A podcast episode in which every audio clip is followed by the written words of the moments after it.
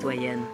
J'avais d'être euh, d'être en studio. Je suis sorti ce matin de chez moi en pensant que c'était encore l'été. Donc je me suis habillé, comme on dit, léger. Et puis, euh, résultat des courses, j'avais froid. Heureusement qu'on est en studio. Et puis, euh, vous allez voir, ça, ça va, ça, ça va aller. Puis, ça va être la dernière émission du mois. Donc, euh, on va faire ça en musique. Né au Québec sur CIBL, c'est tous les dimanches de 13 à 15 heures. Passe le message.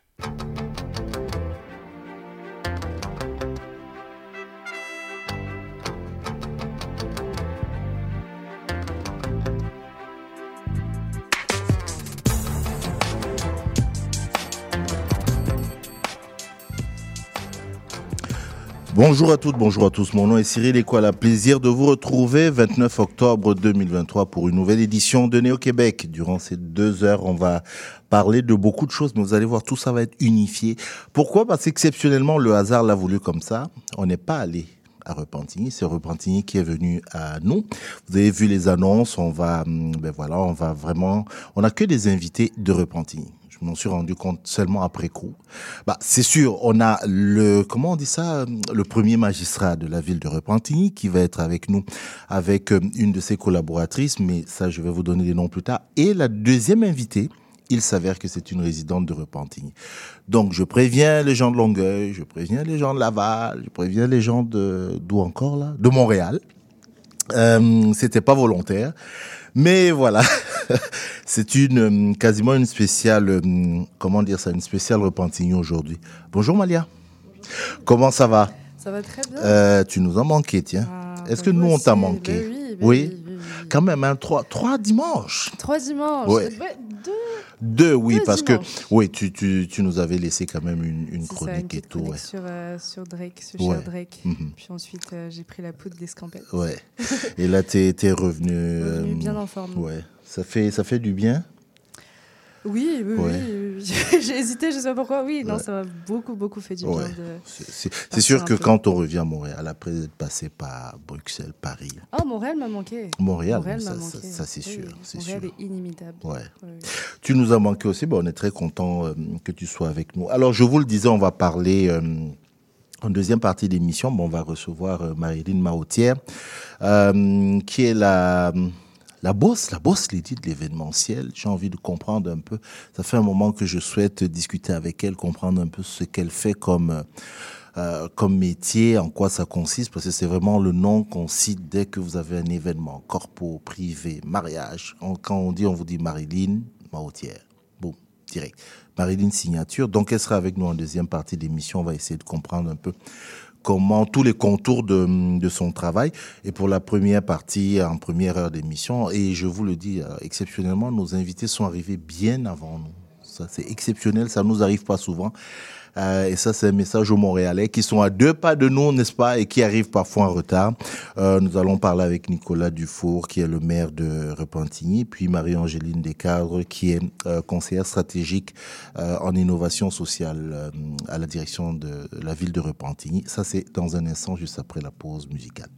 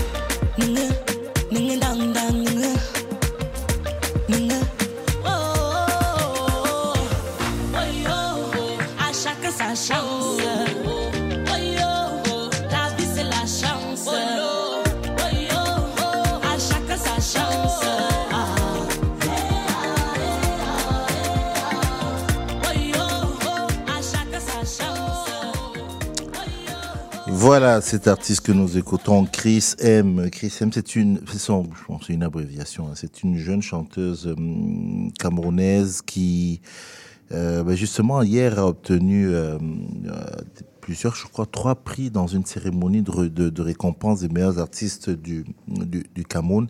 Un pays euh, où la notion aussi de vivre ensemble est, comment dire ça, constamment en question. Je fais juste un petit clin d'œil comme ça. Mais c'est ma transition tirée par les cheveux pour parler du forum sur le vivre ensemble à Repentigny qui a lieu le 4 novembre. Ça va être la deuxième édition et c'est avec beaucoup de plaisir que nous recevons ben, le représentant de la ville, Nicolas Dufour. Bonjour. Bonjour, Monsieur. Merci d'avoir accepté notre invitation pour parler de ce forum-là. Et vous êtes accompagné de Marie-Angéline Descadres, je l'ai dit, qui est conseillère stratégique alors, en innovation sociale euh, à la direction de la ville. C'est ça. OK. Alors, Repentigny, vraiment beaucoup de plaisir de, de, de parler de, de Repentigny. Je ne suis pas résident. On peut pas être On, on- on- on va ah ça ça ça c'est bien dit c'est bien dit mais qui sait hein qui sait Euh, peut-être mais non j'ai hum, ouais c'est vrai j'ai une attache particulière quand même avec cette ville là il y a beaucoup de choses euh, sur le plan personnel, sur le plan professionnel euh, que j'ai pu faire avec euh, Repentigny. Euh, alors je rappelle, vous êtes le maire de cette ville depuis euh, 2021, la, dernière donc élection. déjà depuis deux ans. Deux ans. bientôt.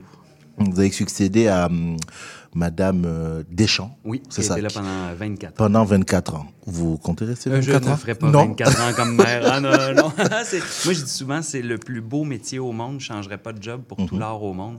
Mais je ne ferais pas ça 24 ans parce qu'à un moment donné, c'est extrêmement exigeant. Puis, faut laisser aussi la place à d'autres idées. Donc, euh, moi, j'ai une vision sur euh, quelques années, le temps de réaliser mes, euh, mes engagements électoraux. Mais après ça, je laisserai à quelqu'un d'autre le soin d'aller ailleurs avec la ville et de faire autre chose. Mhm. Mais c'est quelque chose que vous vouliez faire euh, à un moment donné de, de- de votre parcours Ben, à vrai dire, ça s'est pas présenté comme ça, mais j'ai jamais eu de plan de match de carrière où c'est vraiment, il y a environ, ben, si on recule, l'élection était en 2021, donc je dirais peut-être 2018, 2019.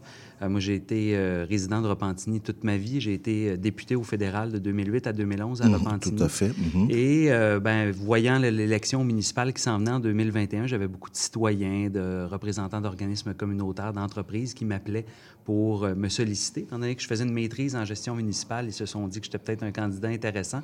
Quand il y a une ou deux personnes qui t'appellent, c'est une chose, mais là, on était rendu à 15, 20, 30. Donc, euh, j'ai cédé à la pression populaire et je me suis lancé là, à l'élection de 2021. Euh, sur ces deux dernières années, comment ça se passe? Ah, euh, vraiment, c'est exceptionnel. C'est un privilège puis un honneur de gérer la ville de Repentigny. On a réussi, je ne ferai pas de cachette, là, à faire tout un tournant au niveau de la ville de Repentigny en à peine deux ans. Pendant 24 ans, on a eu la même administration. Alors, c'est sûr et certain qu'il y avait certaines pratiques là, qui s'étaient euh, Ancrées, enracinées. ouais, tout à fait. Mhm. Et on était dû là, pour euh, de la nouveauté à Repentigny, aller ailleurs, notamment sur euh, le vivre ensemble. Mhm. Euh, je sentais que notre ville avait peut-être perdu ce qui avait toujours été sa force, qui était la capacité d'avoir une communauté soudée, solidaire, tissée serrée. On sentait que dans les dernières années, ça s'était un peu perdu. Puis beaucoup de ma campagne électorale tournait autour de la nécessité d'avoir un meilleur vivre ensemble Mhm. à Repentigny, de recréer une harmonie. Alors, euh, c'est là qu'on est no- notamment arrivé avec l'idée du Forum sur le Du vivre Forum ensemble. sur le vivre ensemble, parce que c'est vrai que euh, Repentigny, ça c'est quelque chose qu'on ne peut pas éluder. Euh, sur le plan de la visibilité, chaque fois qu'on en parlait dans l'espace public, c'était toujours lié à la relation entre notamment le service de police et euh, les citoyens, notamment les citoyens, les jeunes citoyens noirs. Quoi, c'était Ouais. toujours cette idée de, de, de Repentigny. Vous venez donc avec cette euh, deuxième édition du, du Forum sur le vivre ensemble, mais euh, quand je vous disais que j'avais une attache particulière, moi je veux comprendre la genèse de ce forum-là, mais parce qu'il y a eu des choses déjà à, à Repentigny à l'époque dans cette, j'ai envie de dire dans cette optique-là. Je, je pense que ça s'appelait euh, les rencontres interculturel de la Naudière, quelque chose comme ça qui existait. Est-ce que ça existe toujours?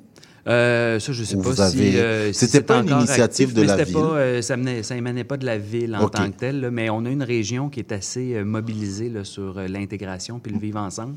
Repentigny l'était un peu moins dans les dernières années, mais là, avec notre arrivée en poste, là, ben, on essaie de réintroduire là, ces valeurs-là. Mhm. Qu'est-ce que, euh, je me tourne vers euh, euh, Marie-Angéline Descartes qui est à vos côtés, qu'est-ce que la conseillère stratégique en innovation sociale, c'est quoi son, comme on dit, c'est quoi son job, elle fait quoi?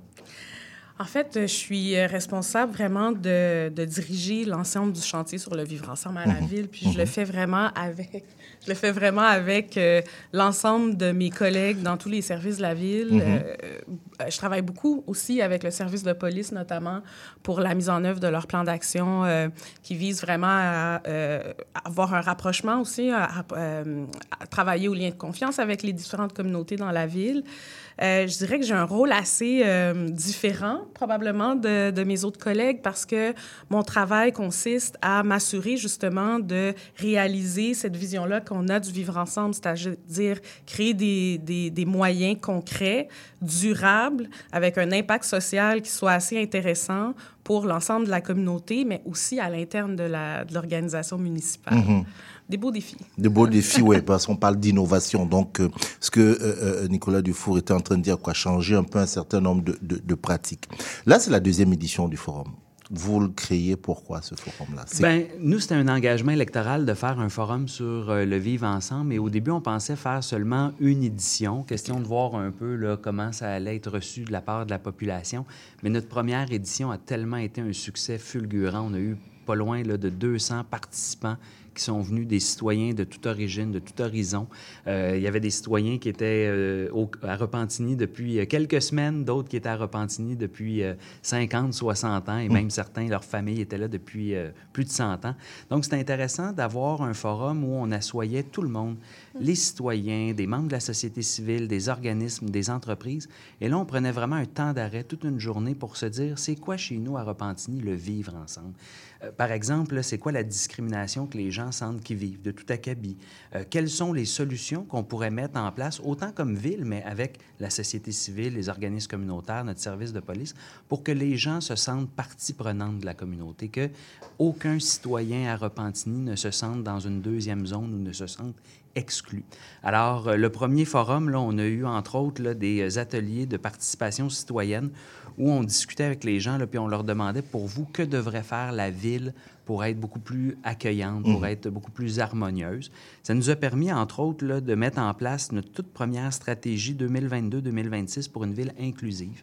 À la fin du euh, forum, on a collecté toute l'intelligence collective qu'on a eue avec les citoyens durant cette journée-là, qui nous ont proposé des idées comme, par exemple, là, que le chef de police prenne un café, organise des cafés-rencontres avec les citoyens.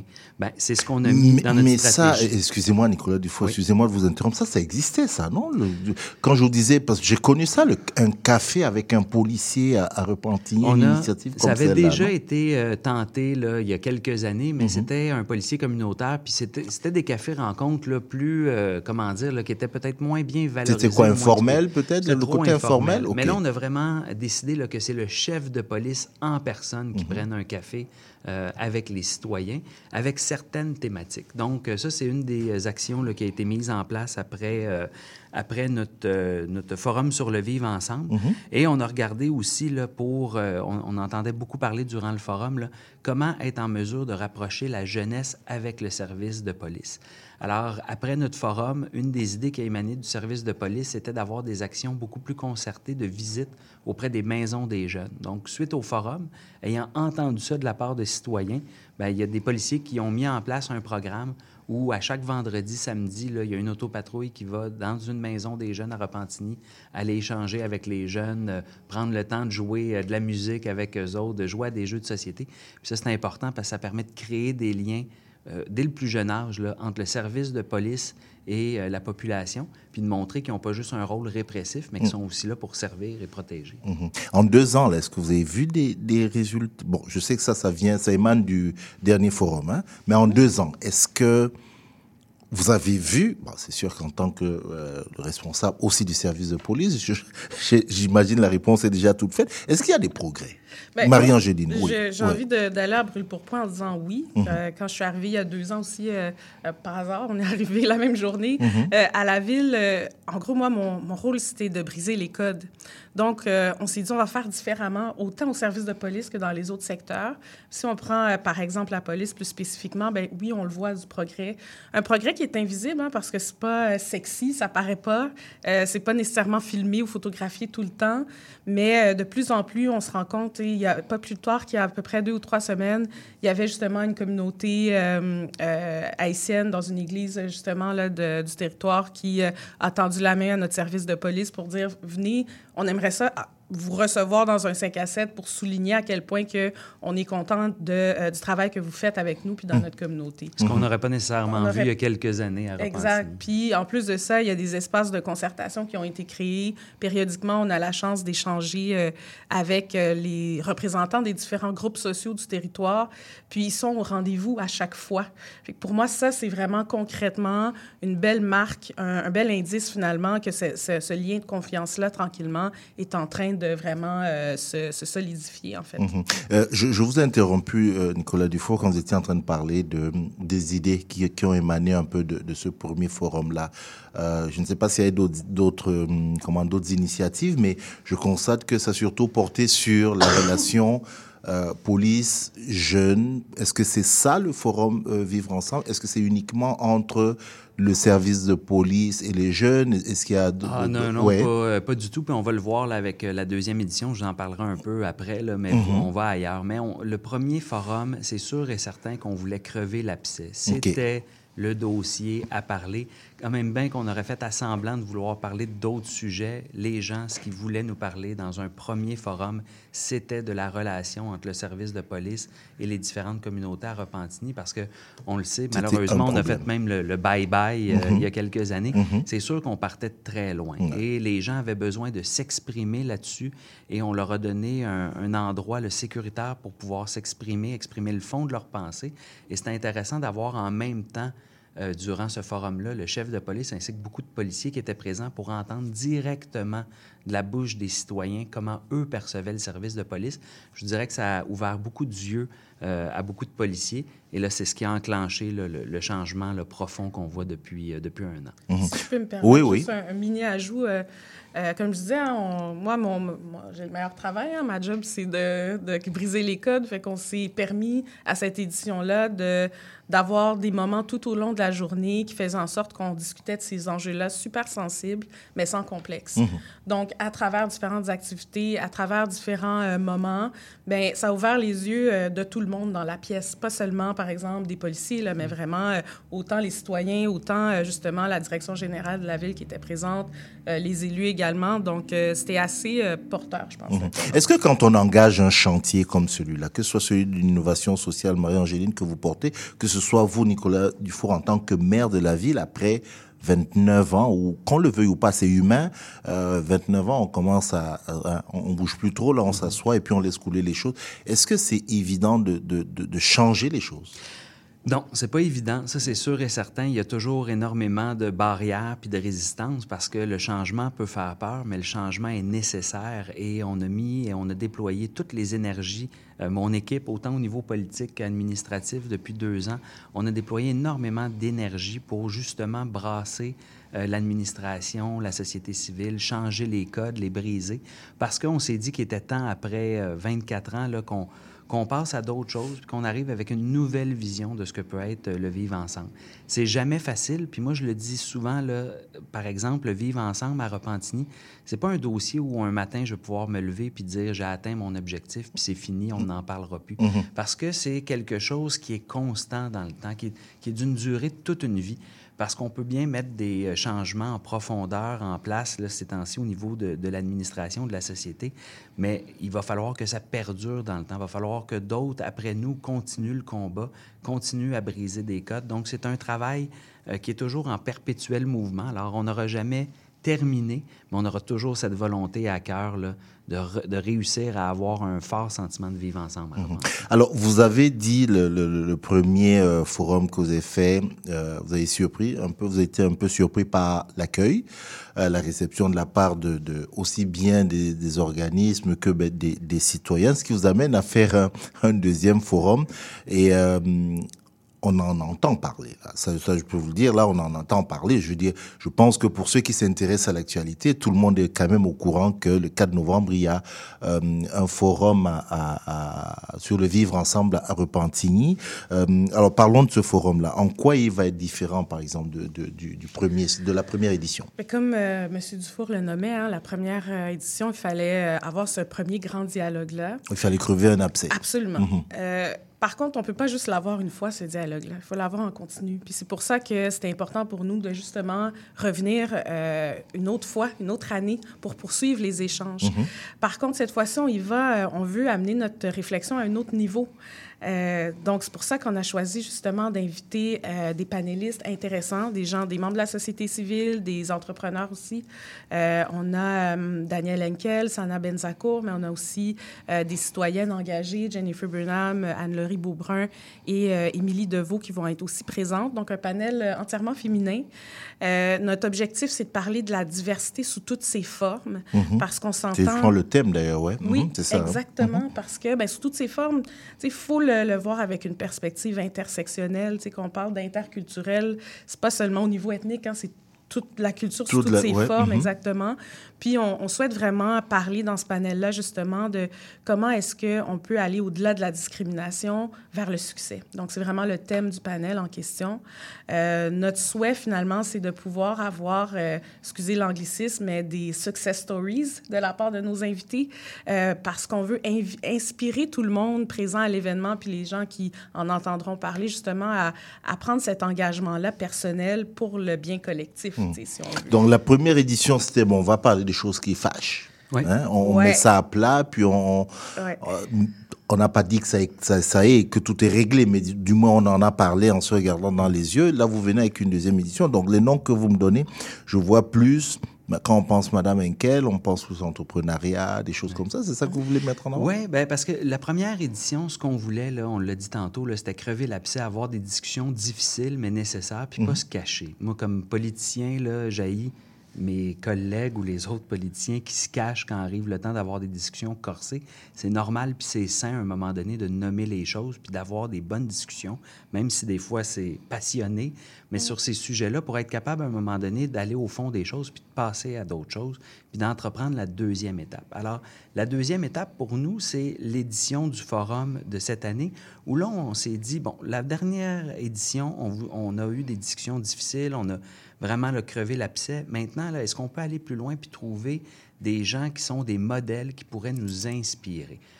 Il y a un temps pour avoir les discussions difficiles, mais il y a un temps aussi après ça pour avoir de l'espoir, pour avoir des discussions qui vont nous mener vers l'idéal qu'on vise.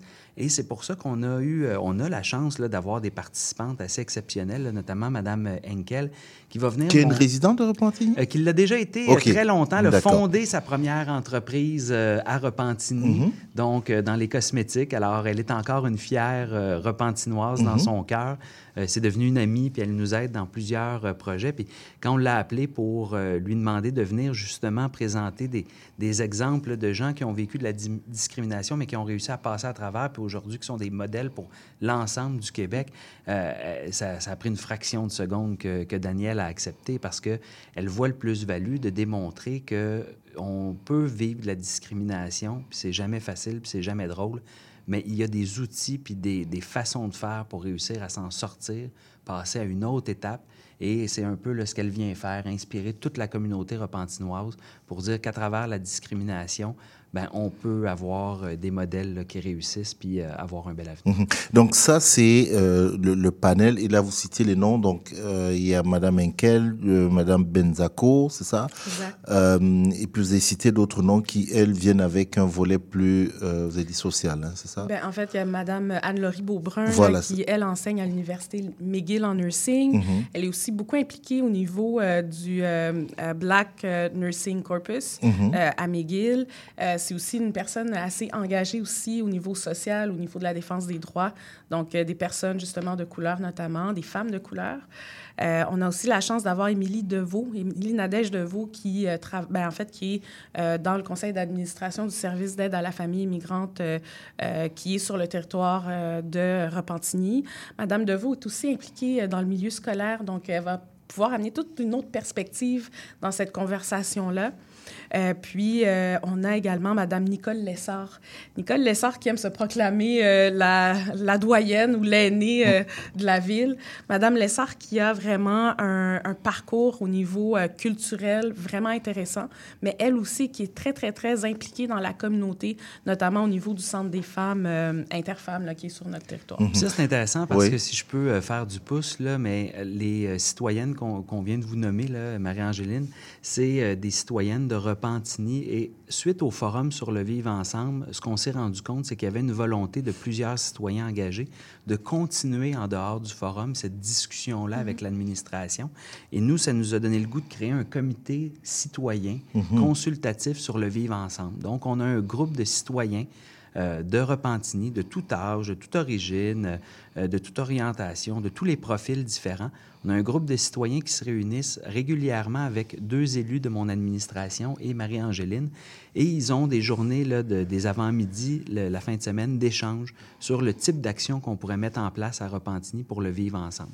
Donc, même si on a un forum là, à- euh, annuel, ben, il y a des échanges en continu avec des citoyens et ils sont non seulement très mobilisants puis mobilisés, mais ils sont beaux à voir parce qu'après ça, ça- ils deviennent des ambassadeurs auprès du reste de la société civile de Repentigny dans la démarche qu'on met en place là, pour le vivre ensemble. Dans ce que vous étiez en train de citer, euh, quelque chose m'a frappé.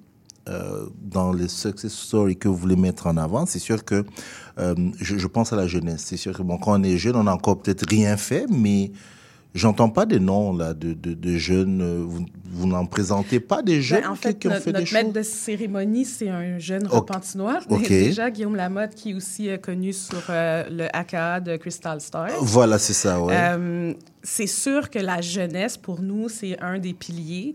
Puis, on ne se cachera pas que c'est aussi un défi euh, de s'assurer d'intégrer des personnes plus jeunes. Dans notre comité consultatif citoyen, il y a justement un membre qui, entre guillemets, est fier représentant là, du volet jeunesse, euh, Xavier Allard, qui est euh, aussi euh, membre du comité Repens Repensé, donc quelqu'un quand même d'assez mobilisé. On a, à la première édition, eu la chance aussi d'avoir la contribution de jeunes qui fréquentent notre Créalab.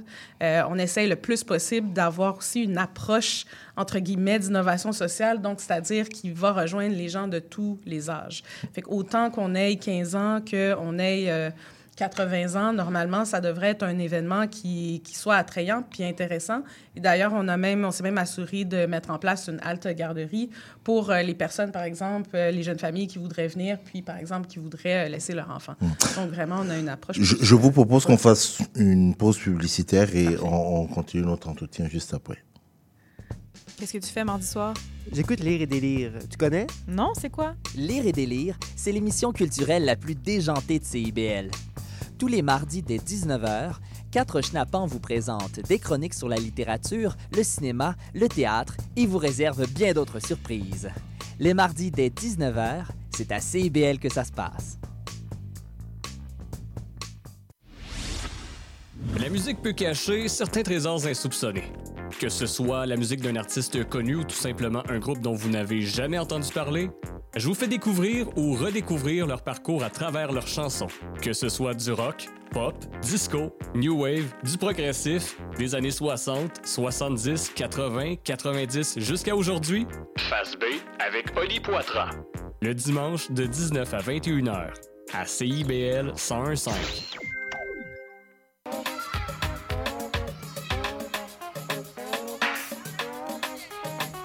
Néo Québec, dimanche de 13h à 15h. C'est rafraîchissant.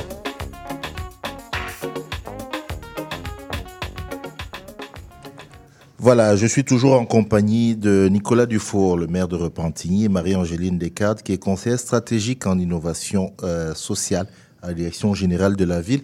Nous parlions de ce forum euh, qui a lieu le 4 avril, donc il faut insister, forum sur le vivre ensemble, c'est sa deuxième édition. Et, et juste avant la pause, donc je- on parlait de la, la jeunesse, oui c'est ça, c'est-à-dire que, euh, Marie-Angéline, vous étiez en train de citer certains noms, puis il y a l'animateur, Le MC. le MC, Ouais. voilà. Euh, le MC qui en soi aussi est un personnage, euh, euh, rajoute aussi au niveau de, de, bah, de, de- de l'événement. Donc ça, c'est le panel. Euh, On a surtout parlé du panel. Mais il y a autre chose. Voilà. Et parlons de cette autre chose-là un peu. Parce que, bon, allez, je, je- je vais le dire parce que je sais qu'il y a Fusion 3. Oui. C'est ça? Il y a, Parce Oui. qu'on parle de prestations artistiques, c'est peut-être là qu'il y a des jeunes, je Absolument. sais pas. Mais... Ben, puis même avant d'aller vers Fusion 3, notre service de police va même euh, venir euh, faire un, un- un petit mot là, pendant euh, l'avant-midi. Mhm. Ce qu'on a souhaité faire, en fait, vous savez, s'il y a quelque chose qui, qui est rassembleur, qui communique sans nécessairement avoir besoin de mots, c'est l'art puis la culture. Donc, pour nous, c'est vraiment important d'intégrer ce volet-là dans toute notre approche d'innovation sociale. Euh, le, le 5 novembre 2022, à la première édition du forum, il y a trois jeunes euh, artistes repentinois qui ont décidé de, euh, j'ai envie de dire, un peu utiliser le forum comme muse puis de créer un, un collectif d'artistes euh, qui s'appelle Fusion 3. OK. Que eux, leur œuvre vraiment se concentre sur la, la notion, les questions qui touchent le vivre ensemble. Comme je disais tout à l'heure, sans complexe. Euh, Fusion 3 ont accepté euh, non seulement d'être présents en exposant leur œuvre durant la journée, mais euh, pendant le, le lunch, en fait, on, on propose à tout le monde un lunch inspirant avec eux, où est-ce qu'ils vont créer sur place, live, une œuvre. Il y aura aussi des surprises pendant la journée. Je ne vais pas nous scooper, mais il y aura des petits... il y aura des, des cadeaux pour les invités aussi, des Mhm. cadeaux, j'ai envie de dire, inspirants puis artistiques aussi de, de la part de Fusion 3. En après-midi, ce qu'on a prévu, c'est que, ben, c'est une chose d'avoir un panel, mais c'est sûr que notre discussion, fallait la continuer d'une façon ou d'une autre. hein.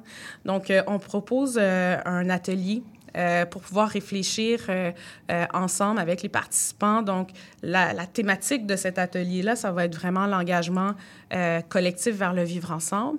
Et c'est Fusion 3, dans le fond, qui vont co-animer cet atelier-là. On va amener, on va inviter tout le monde à créer une œuvre collective. Donc, euh, ce qu'on va leur demander, c'est vraiment euh, d'imaginer euh, comment est-ce que eux, comme individus, peuvent contribuer au vivre ensemble, comment est-ce qu'ils voient ça dans leur ville, que ce soit avec des mots, avec un dessin, que ce soit les paroles d'une chanson inspirante. Mais l'idée, c'est vraiment de créer cette œuvre-là qui va finalement être indélébile, hein, parce que après ça, elle va être, euh, je, crois que Fusion 3, en avril, ils ont une exposition. On prévoit le- l'exposer à ce moment-là, puis à d'autres moments aussi dans l'année. Donc, euh, on, veut vraiment euh, laisser une trace, laisser une marque à chaque fois. Première édition, on a créé notre stratégie ville inclusive. Deuxième édition, on est en train de la mettre en place, là, fait qu'on on crée d'autres moyens finalement d'aller encore plus loin dans, notre démarche. C- comment dire ça? Là, vous avez parlé de ça, euh, de comment vous avez parlé du premier forum, puis j'ai retenu une chose. C'est gratuit ce forum? Oui, alors euh, le, forum est euh, gratuit parce que pour nous, c'est important de s'assurer qu'il n'y ait pas de, de barrière à l'entrée puis que tous le puissent se sentir invités à ce forum. Mais c'est limité, j'imagine. Oui, on a environ là, euh, 250, là, 250 places là, qui va être euh, réservées là, pour euh, les citoyens. Puis je sais là, qu'on est déjà quasiment euh, complet là, pour euh, le forum. Ok, c'est ça. C'est-à-dire qu'il faut, il faut, Faut réserver, il s'inscrire. faut s'inscrire Ouais, à, à- à- à ce forum-là. Exact. D'accord. Je, je voudrais terminer avec un aspect, peut-être que c'est plus Nicolas Dufour, c'est peut-être vous qui allez plus répondre à ce niveau-là. On fait un forum sur le vivre ensemble aujourd'hui. On est à une deuxième édition. En fait, j'essaye, je vous parle, je visualise ça et je dis, mais une ville aujourd'hui qui s'engage à faire un forum sur le vivre ensemble. Ça, c'est le lot de toutes les villes aujourd'hui où il y a cette mixité de population liée à l'immigration. Je suis passé un peu à travers votre intervention euh, lors des consultations sur euh, l'immigration. Oui. Je sais que la ville de. Repentigny a proposé quelque chose, puis vous avez des idées aussi euh, là-dessus. D'ailleurs, c'est c'est important, j'ai- j'ai aimé quelque chose que vous avez souhaité, c'est que les villes soient invitées à la table de discussion parce que c'est elles qui reçoivent les, les, les populations immigrantes. Est-ce que vous voulez dire un mot là-dessus? Ah oui, avec euh, grand plaisir. Vous savez, quand on regarde les pouvoirs municipaux ailleurs dans le monde, les, gouverne- les villes sont des vrais gouvernements de proximité. Marie-Angéline revient justement d'une mission là, au nom de la ville de Repentigny au euh, Parlement euh, européen.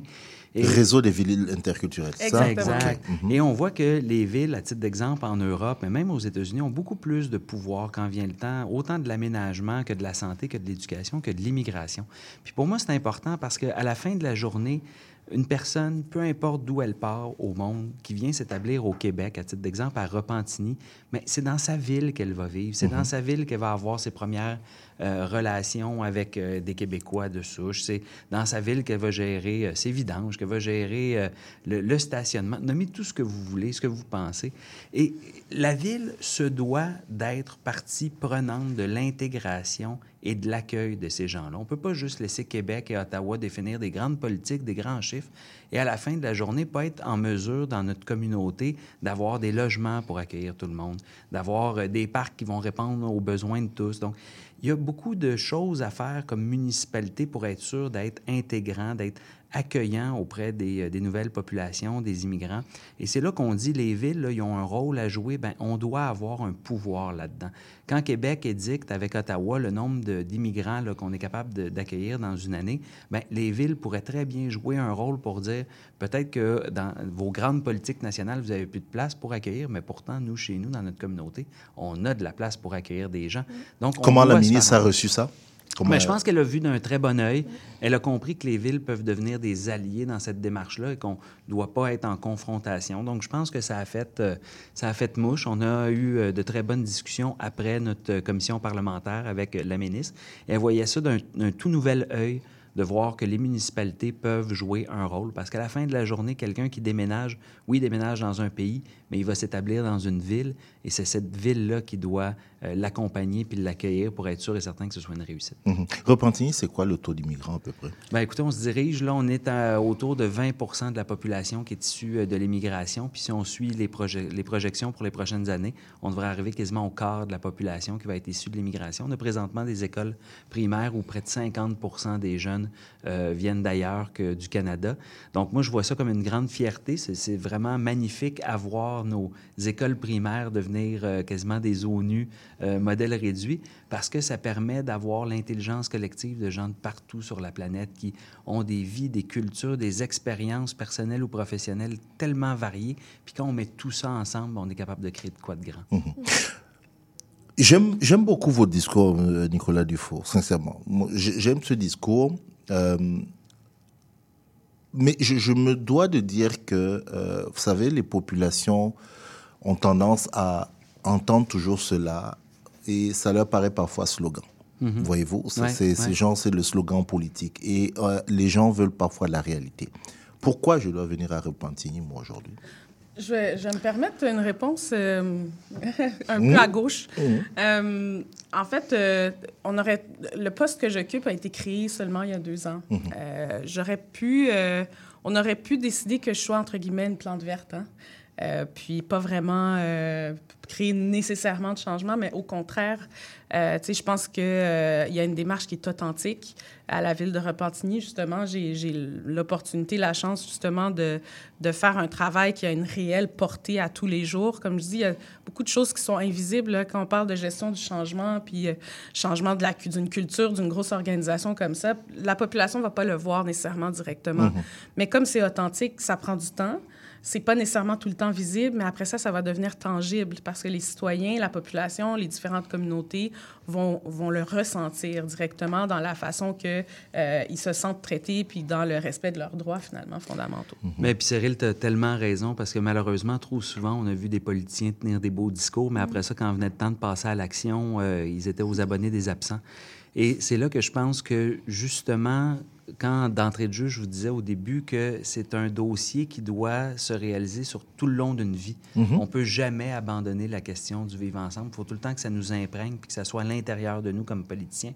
Mais je pense que c'est ça qui, comme le disait très bien Marie-Angéline, sur le très long terme, va démontrer qu'on a fait des changements tangibles et durables. Ça paraît pas toujours au premier regard, mais on se laisse pas abattre. On sait qu'on s'en va dans le bon chemin, puis on va continuer à aller dans ce chemin-là avec enthousiasme et plaisir. Je, il y a quelques années, j'attendais la fin pour le dire, j'ai eu euh, euh, en entrevue bah, aujourd'hui la personne qui est, qui, qui est chef de police, Eric Rassette. Et à l'époque, c'était quand la police de Repentigny était en pleine transformation avec une agence et travaillait sur ces méthodes de, de, de changement. Bah, de voir aujourd'hui que, un, il est, à la, à la, il est devenu chef de police, bah, déjà, c'est c'est bien, je lui dis félicitations, je n'ai jamais eu l'occasion de, de le dire, mais de voir aussi qu'il y a ce travail-là.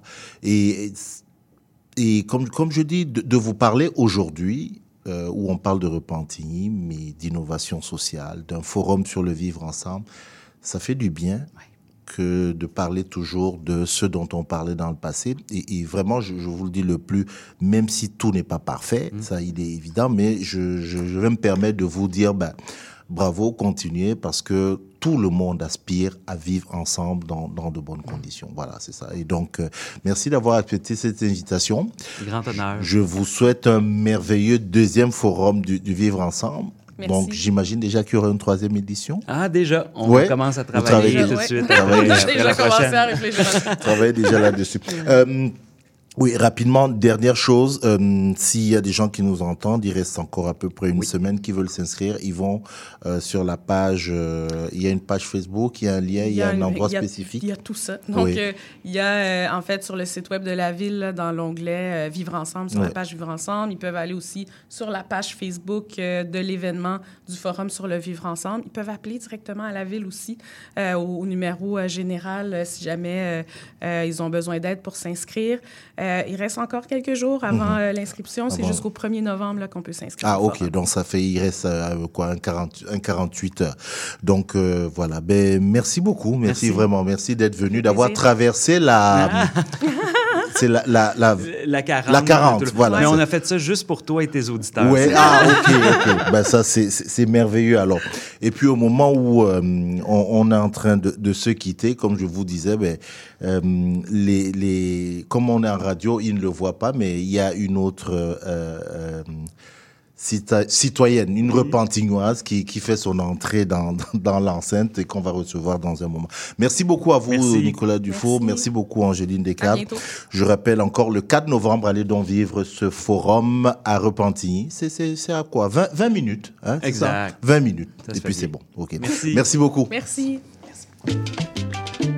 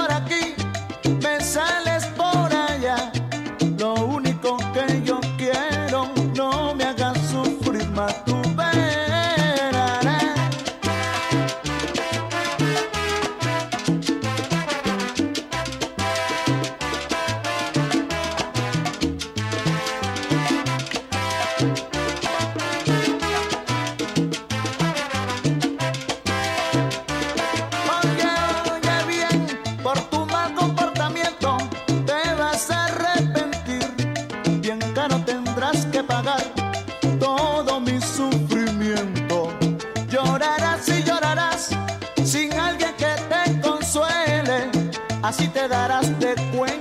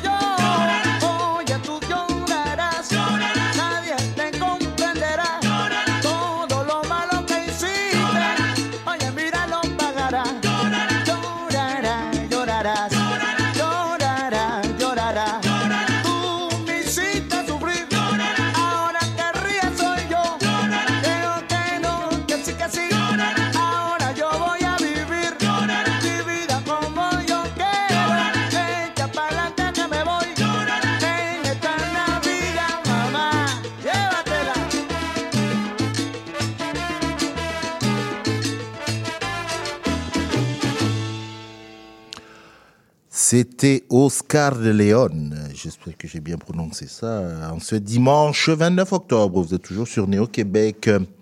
Quand on dit fête des morts, on pense tout de suite à l'Halloween, n'est-ce pas? Oui. Bon.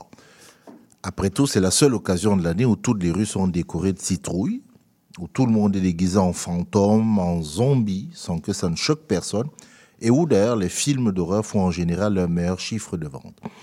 Mais si je vous disais qu'une seconde fête des morts existe après celle-ci et qu'elle peut avoir une signification bien plus grande que l'Halloween que tout le monde connaît, eh bien c'est de cela dont va nous parler Malia pour son retour à l'antenne. Rebonjour Malia. Rebonjour Cyril, c'est euh, exactement de ça dont euh, je vais vous parler aujourd'hui. Puis d'ailleurs, je dois dire que je suis très contente de vous retrouver au micro de Néo-Québec, ici chez CIBL, et de vous revenir, comme je disais en début d'émission, euh, bien en forme après ces deux belles semaines de congé où vous m'avez manqué. Je réitère, Cyril. Voilà, merci.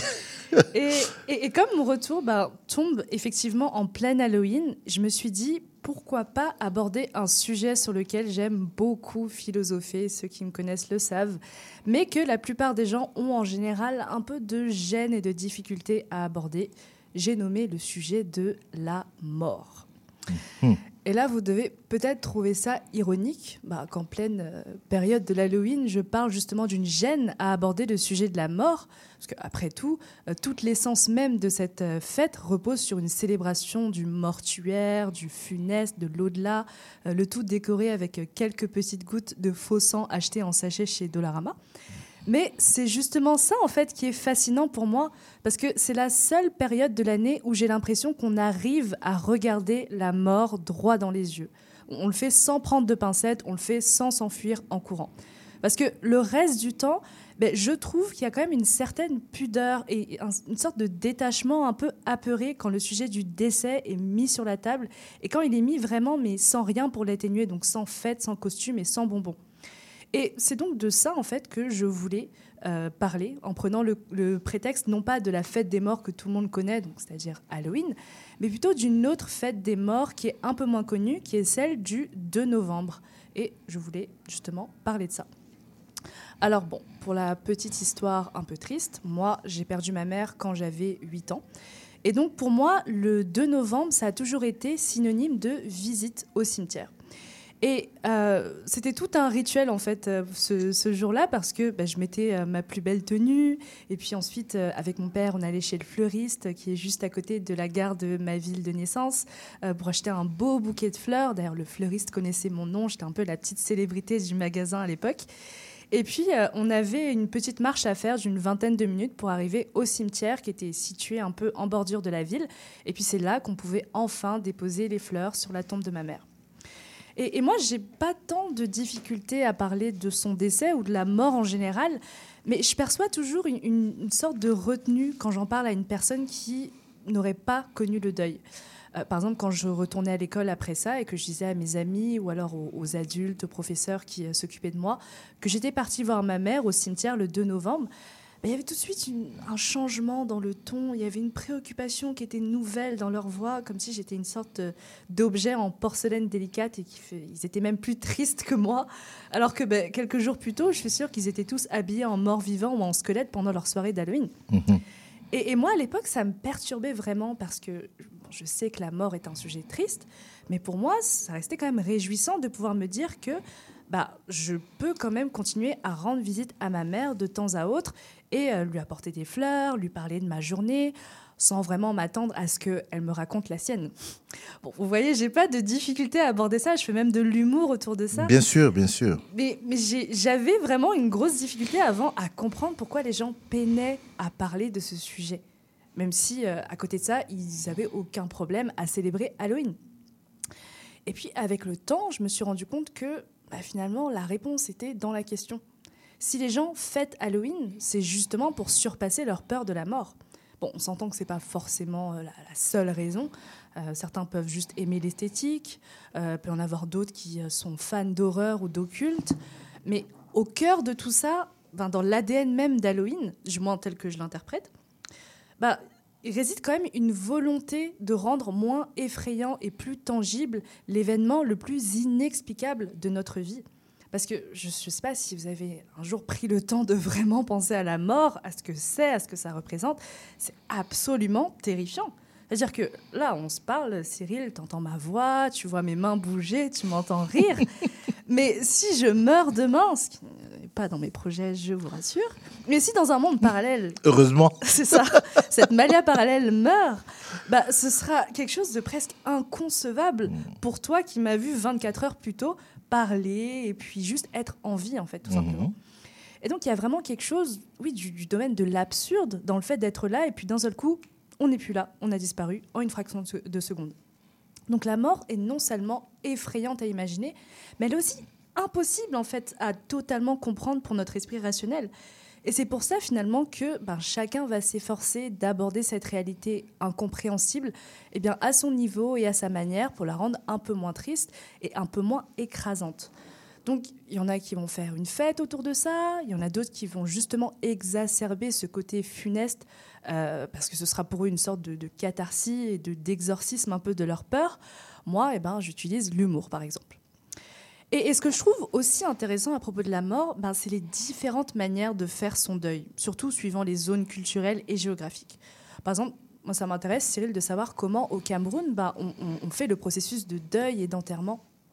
J'ai envie, de- il est, alors peut-être qu'il y a différentes, pas peut-être, il y a sûrement différentes façons de, de le faire puisque c'est un pays vraiment multiculturel. Mais moi, dans la région qui est la mienne, c'est sûr que euh, on le vit là à l'instant, le deuil. On Mhm. le vit à l'instant. Quand, quand je dis on le vit à l'instant, c'est-à-dire qu'il y a tout un rituel euh, sur le deuil. Bah, déjà, c'est pas quelque chose de, de, de tabou. C'est pas dans le sens un peu comme tu disais tantôt.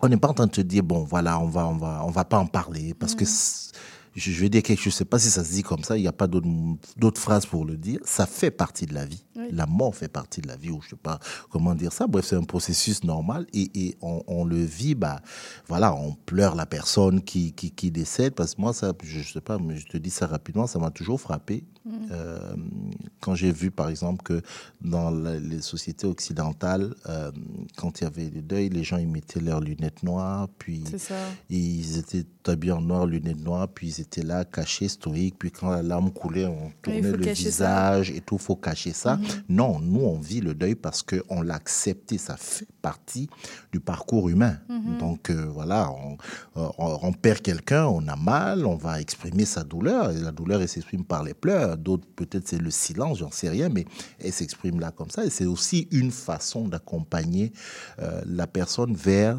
dans ce que nous on considère comme la suite de son voyage, tu vois. Donc ça, ça dépend souvent des, des- des croyances, mais grosso modo c'est ça. Dans la région d'où je viens, mais il y a vraiment tout un rituel.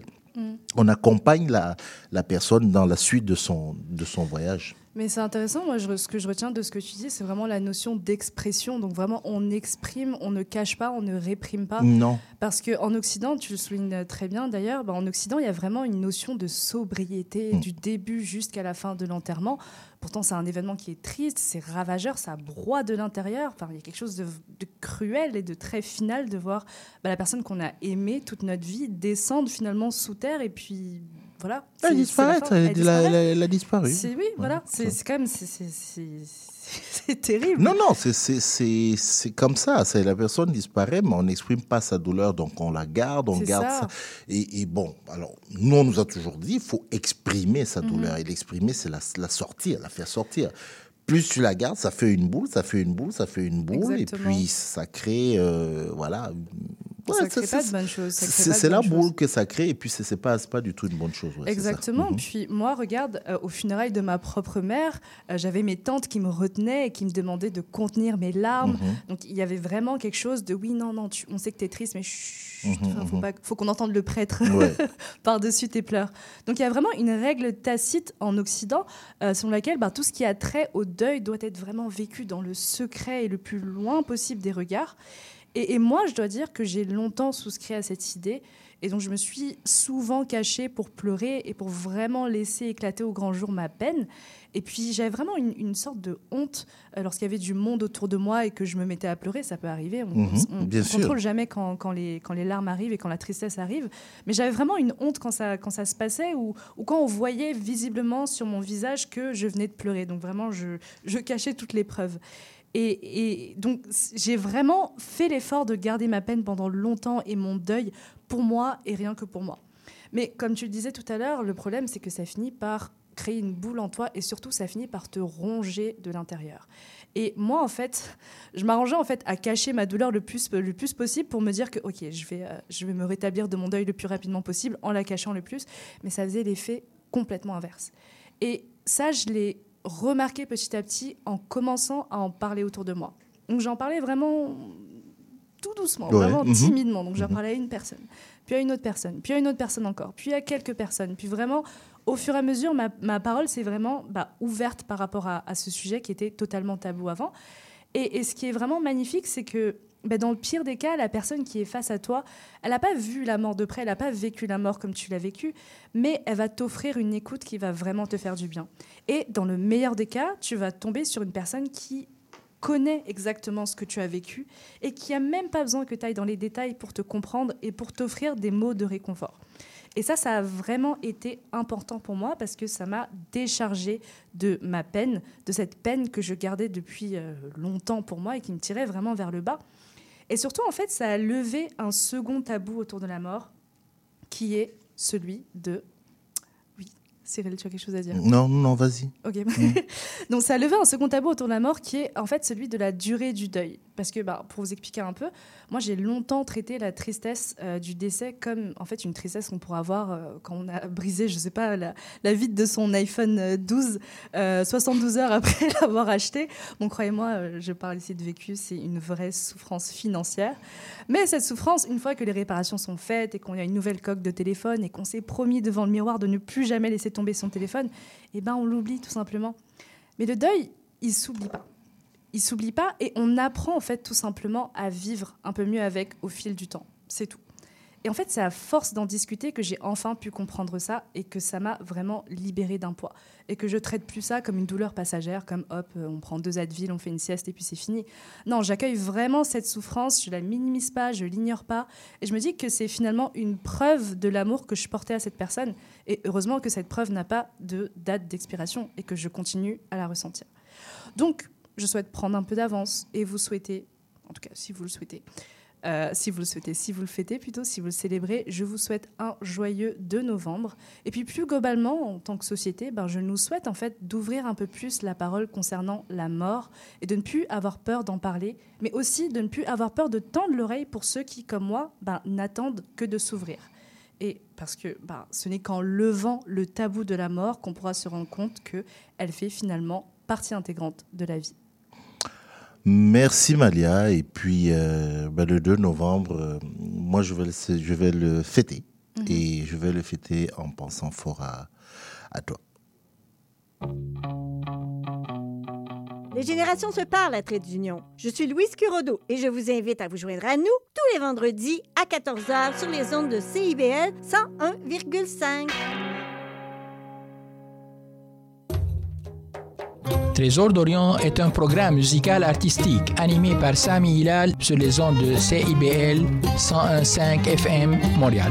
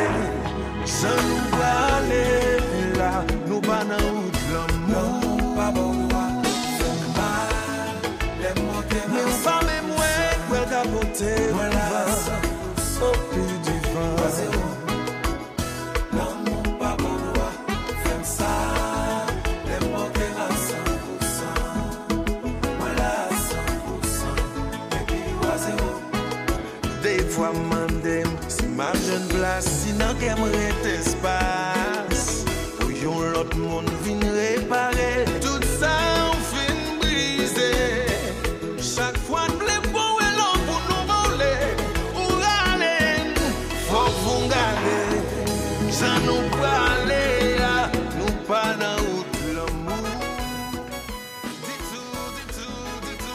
Voilà, ça, rien de tel que- qu'une belle musique comme celle-là pour accueillir la seconde invitée de l'émission.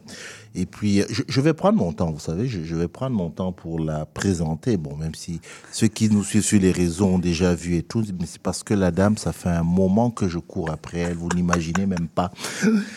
vous n'imaginez même pas. Euh, on va faire ça, voilà, comme tranquille. Bonjour Marie-Lise. Bonjour Finalement. Voilà. Finalement. Vous avez vu là son bonjour là? Ok, si on dormait, on se réveille là tout de suite. Non, non, on n'a pas le temps de dormir. On n'a là. pas le go. temps de dormir. C'est- Marilyn Mautière euh, que j'ai vraiment, vraiment, je suis très content que finalement, pour dire les choses, qu'on ait pu se, finalement caler ce, ce, ce rendez-vous? Parce qu'effectivement, la dame est très, très, très occupée. Euh, parce que je vous l'ai dit.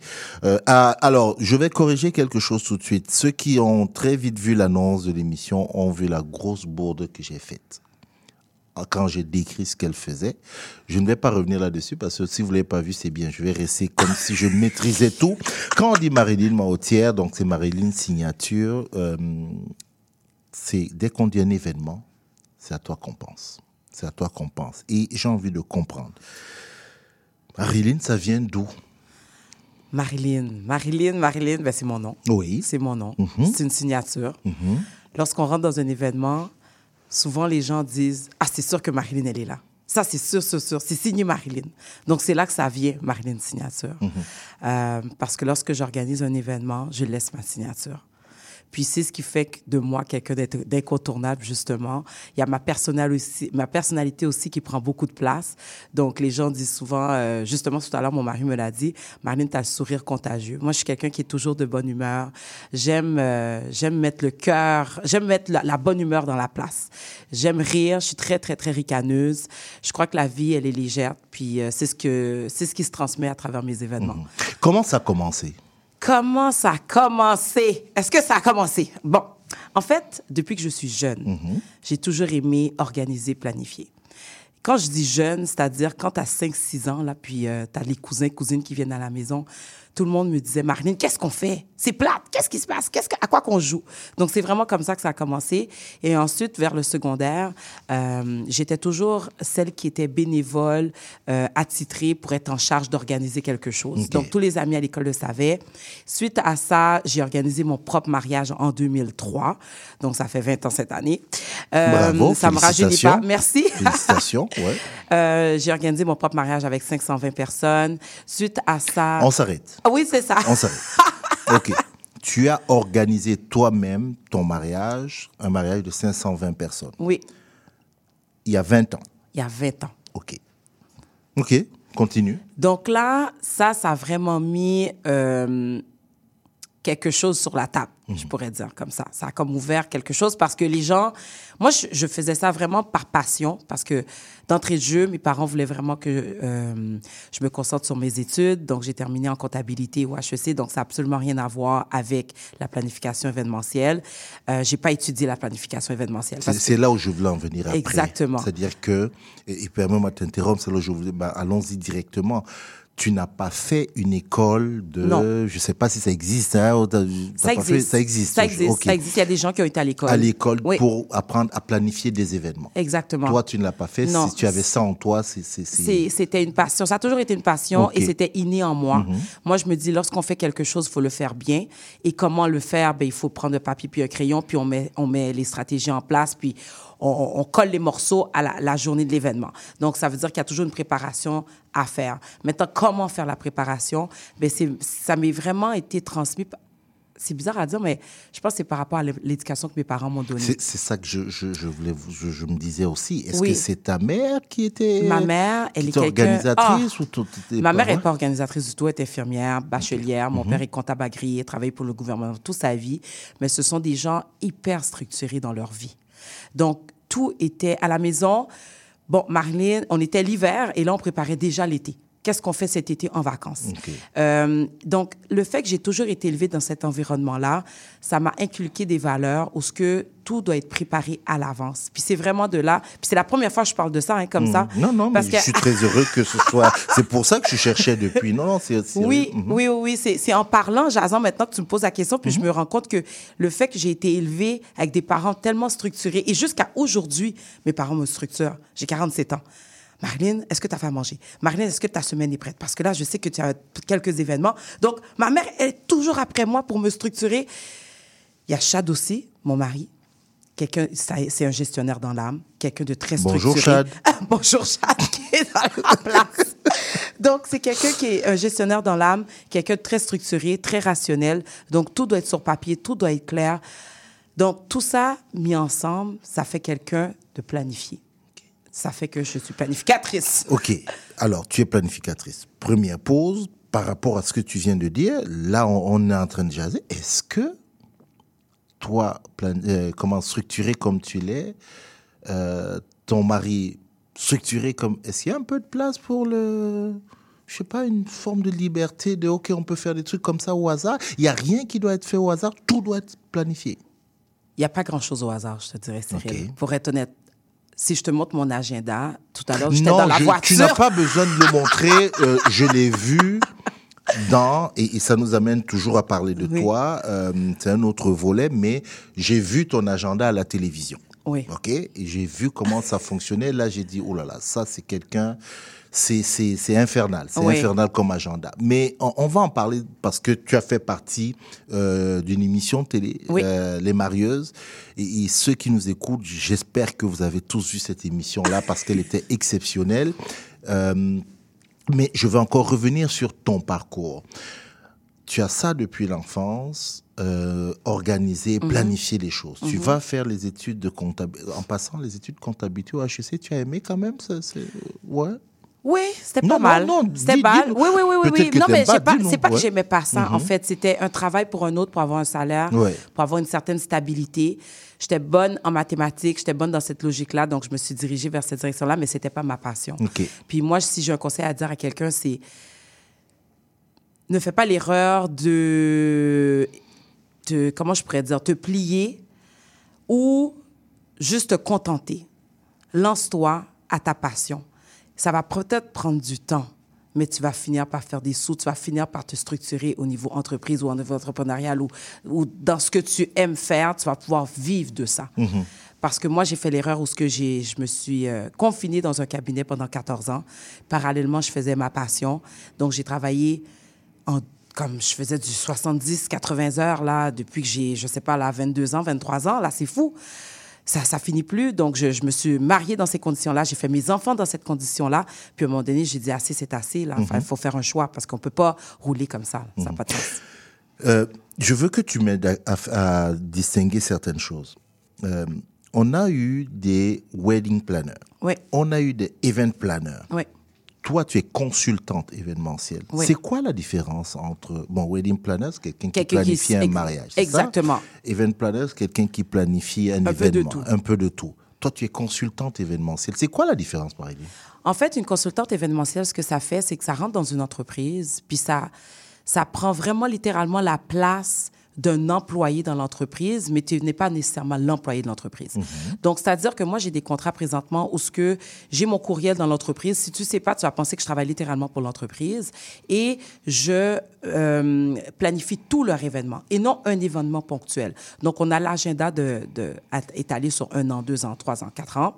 Et là, je me positionne dans l'entreprise pour euh, m'imprégner des valeurs de l'entreprise, pour bien comprendre, bien cibler les besoins, pour que je puisse planifier leur événement. Alors que quand tu es event planner, tu rentres pas nécessairement dans l'entreprise. On te donne un mandat ponctuel, tu fais ta job et tu t'en vas. Après, on ne se reparle plus. Donc, tu sais pas ce qui se passe entre le, le premier événement que tu as fait et le deuxième. Alors que quand tu es consultante, tu sais exactement les valeurs, les changements, les employés, avec quelle équipe tu travailles, comment ils travaillent. Tu, tu- tu te sens plus euh, engagé envers l'entreprise. Donc, c'est vraiment ça. Puis, tu peux faire un, un contrat, deux, deux contrats, deux, trois contrats avec des entreprises différentes. Est-ce que c'est un métier que tu, tu as créé à force de faire ou c'est quelque chose qui existe déjà Ça n'existe pas. Voilà, je me disais bien que tu l'as créé. Oui, je l'ai créé parce que ça. En fait, quand j'ai travaillé en cabinet, j'ai pris beaucoup, beaucoup de. Comment je pourrais bien dire là, de points importants là, Mhm. que j'ai retenus. Euh, et il y avait des consultants en informatique qui travaillaient pour l'entreprise pour laquelle je travaillais. Mhm. Et je me suis toujours dit, mais pourquoi ils prennent un consultant informatique? Parce que per- la personne, premièrement, elle coûte moins cher qu'avoir un employé à plein temps à la place. Deuxièmement, euh, ils sont, ils sont pas nécessairement engagés, ils n'ont pas de redevance envers l'employé parce que tu n'es pas un employé, tu es un consultant. Donc, on te donne un mandat, tu as ton bureau à la place, tu t'engages à respecter les délais, fournir la marchandise, livrer ce que tu as livré dans un temps respecté, and that's it. Donc, Quelles sont les, les, les qualités pour être consultante événementielle? Euh, faut être disponible, faut être extrêmement disponible et surtout à l'écoute. Parce que l'entreprise qui t'embauche en tant que consultant a vraiment des attentes envers ton entreprise en tant que consultant. Parce que lui, il se dit, tu n'es pas employé à plein temps. Par contre, je te donne un mandat. Puis le mandat, c'est de faire comme si que c'était ton entreprise. Donc, c'est vraiment de répondre aux attentes de l'entreprise et de s'imprégner les valeurs de l'entreprise. Et j'insiste là-dessus, je l'ai déjà dit deux fois, parce que créer un événement puis mettre des fleurs sur une table, c'est quelque chose, mais aller livrer la marchandise et vraiment se diriger vers euh, le résultat escompté de l'entreprise, c'est une deuxième chose. Mais Marilyn, est-ce que quand tu dis euh, que quand on vient dans un événement, les gens vont dire Oh, ça, Marilyn est sûrement là parce qu'on reconnaît ta signature.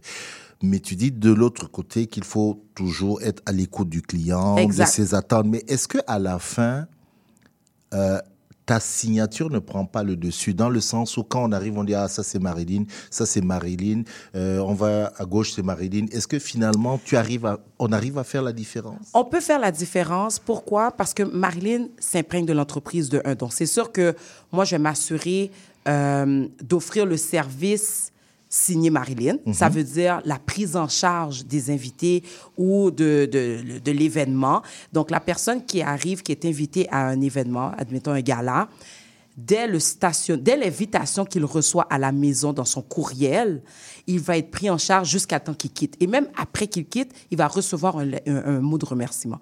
Donc, tout ça, c'est Donc, Marilyn. tu es au début de Jusqu'à la l'invitation, fin. Jusqu'à la fin. Jusqu'à la ça- fin. C'est ça ton travail. de Donc, nous, on envoie l'invitation. La veille de l'événement, avant l'événement, on vous envoie un courriel pour s'assurer que vous vous rappelez qu'il y a l'événement et sur quel ton on, voit- on va vous recevoir. Donc, c'est quoi vos, vos- nos attentes envers vous et ce que nos, nos attentes envers vous aussi et vice-versa. OK? La prise en charge, elle est prise dès l'accueil. Donc, juste ces petits détails-là, c'est signé Marilyn, mais en même temps, on va se rappeler qu'on est à tel événement. Exact. Parce que il y a la signature de Marilyn, mais parallèlement à ça, il y a tout ce qui est signalisation par rapport à l'entreprise et le budget qu'on me donne pour mettre de l'extra. Ah là, là, là, ça, là, ça. Moi, le sky is not even the limit. OK. OK? Mhm. Donc, moi qui viens avec mon petit. euh, quoi, 100 pièces, là, j'ai pas de chance d'être un client de Marilyn.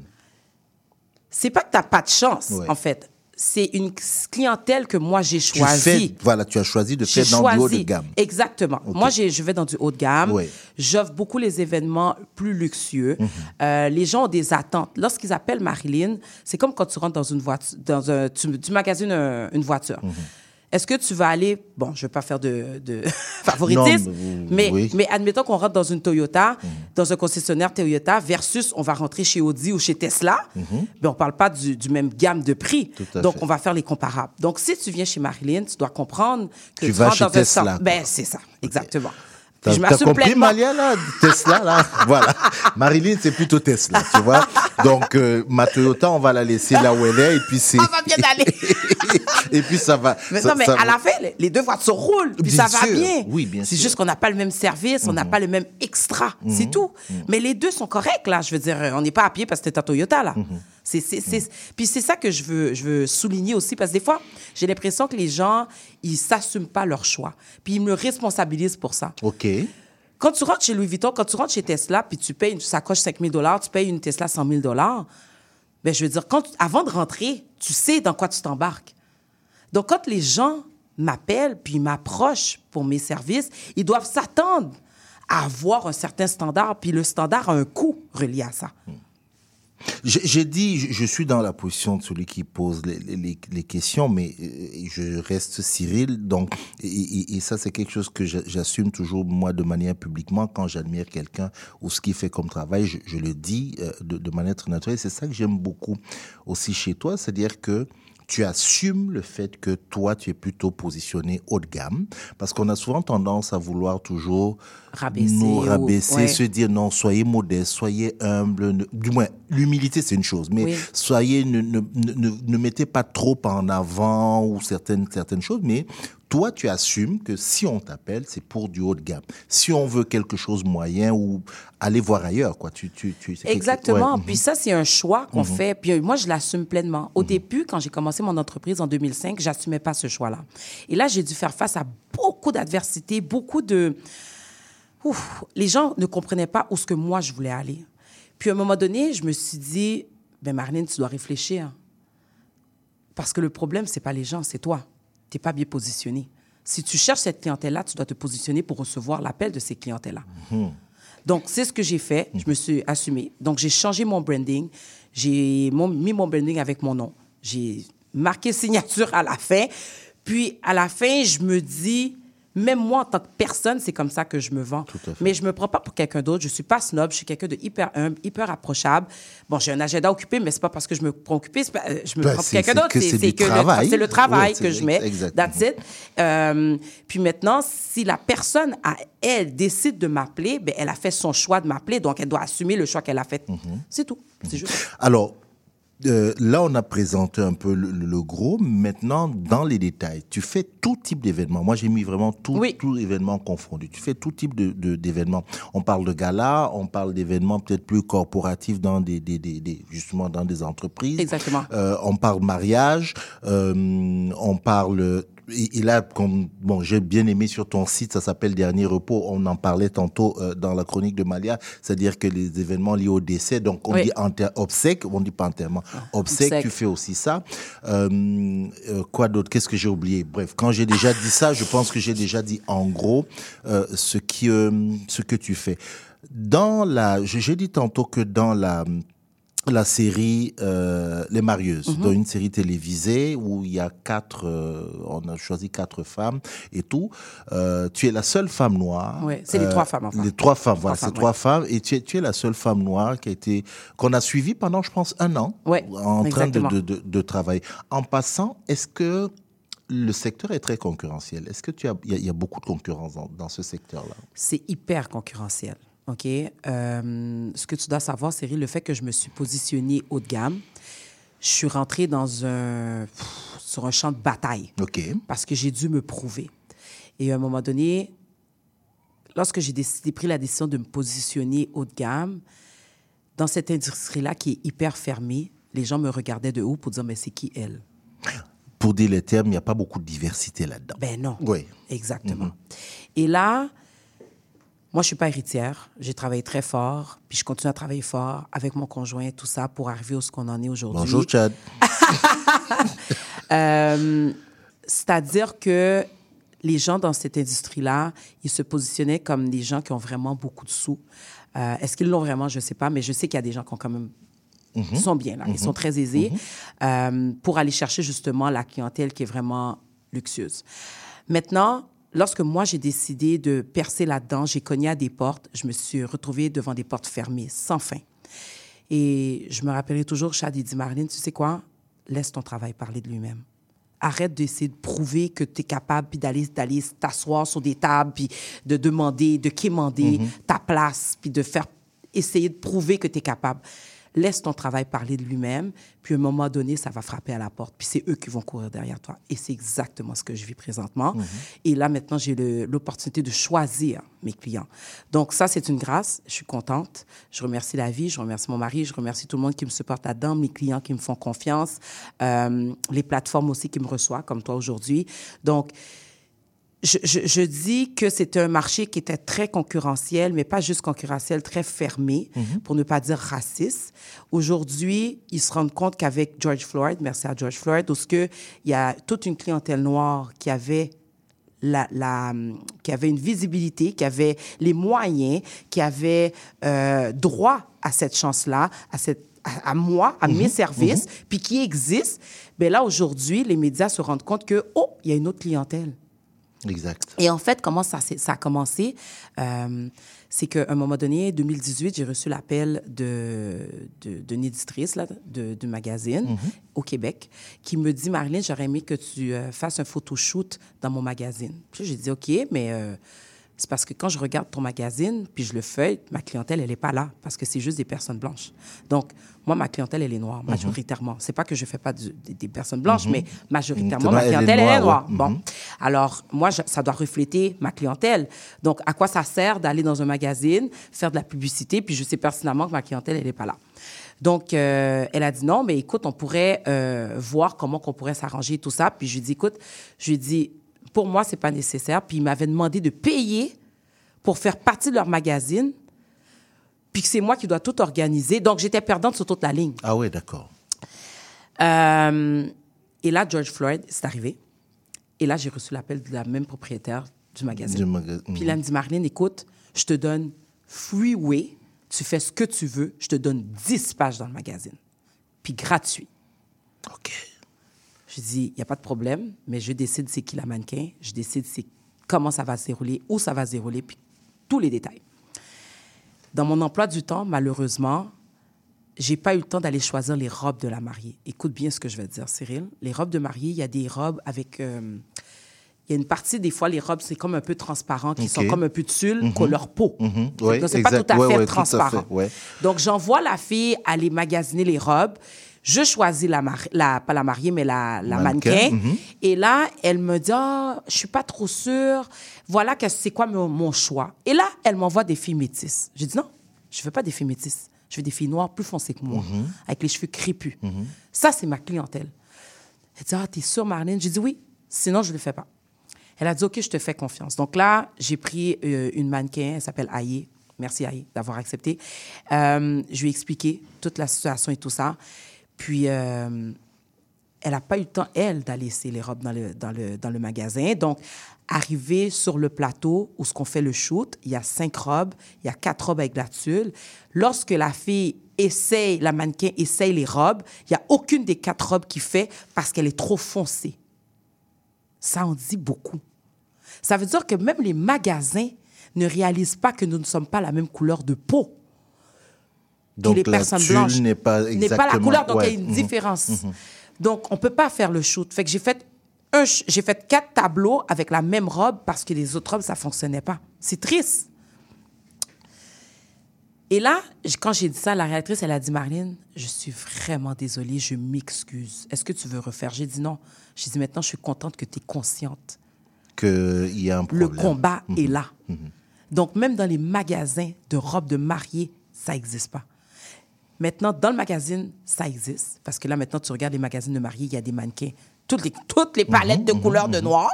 Et quand tu vas magasiner les robes de mariée, Il y a toutes les couleurs de tulle maintenant disponibles. Et il y en a même sur commande, sur mesure. Donc, on est ailleurs aujourd'hui. Donc, je peux te dire, fier qu'on a ouvert une porte en 2018-2019 parce que j'ai frayé le chemin. Puis je m'assume pleinement là-dedans parce que justement, on a notre mot à dire, on a notre place. Aujourd'hui, les salles de réception me courent après. Puis quand je dis salle, pas n'importe quelle salle, les salles haut de gamme du centre-ville me disent Marilyn, c'est quand tu m'emmènes des clients, c'est quand tu m'emmènes des clients, c'est quand tu m'emmènes des clients, je veux faire des photoshoots avec toi. J'ai dit oui, oui, le temps viendra, je vais t'emmener des clients. Aujourd'hui, c'est moi qui décide, c'est quand je vais emmener. Tu vois, ça, je ne connaissais pas cette palette de, du moins, ce volet-là. C'est-à-dire que tu pouvais, oh, quand on parle justement de consultante événementielle, c'est par exemple mettre en place un shoot. Parce que ça, on va, moi, dans ma tête, je, me serais dit, bah, c'est quelque chose qu'on donne à un directeur ou une directrice artistique qui s'occupe de ça, mais ça aussi, ça fait partie, de, exactement. de, de, euh, Marilyn, vraiment, je voudrais te garder encore quelques minutes. Donc, euh, on va faire une petite pause et puis je veux qu'on rentre dans. Il y a des choses concrètes là que j'ai vues à la télé. Je veux un peu que tu m'expliques comment ça comment ça fonctionne. On fait la pause puis on se reparle. Nous sommes votre rendez-vous de la fin de semaine. En compagnie de nos collaborateurs, on vous informe, divertit et on vous joue le meilleur du hip-hop, afro et rap. Votre dose de bonheur radio électrisant et contagieux. Samedi dès 11h, c'est Chadamar FM sur CIVL 1015 Montréal. Bonjour à toutes et à tous, ici Charline Caro. Retrouvez-moi du lundi au jeudi à 9h pour l'émission Les Aurores Montréal. Actualité, culture, entrevue, vous saurez tout sur Montréal. Alors à bientôt dans Les Aurores Montréal.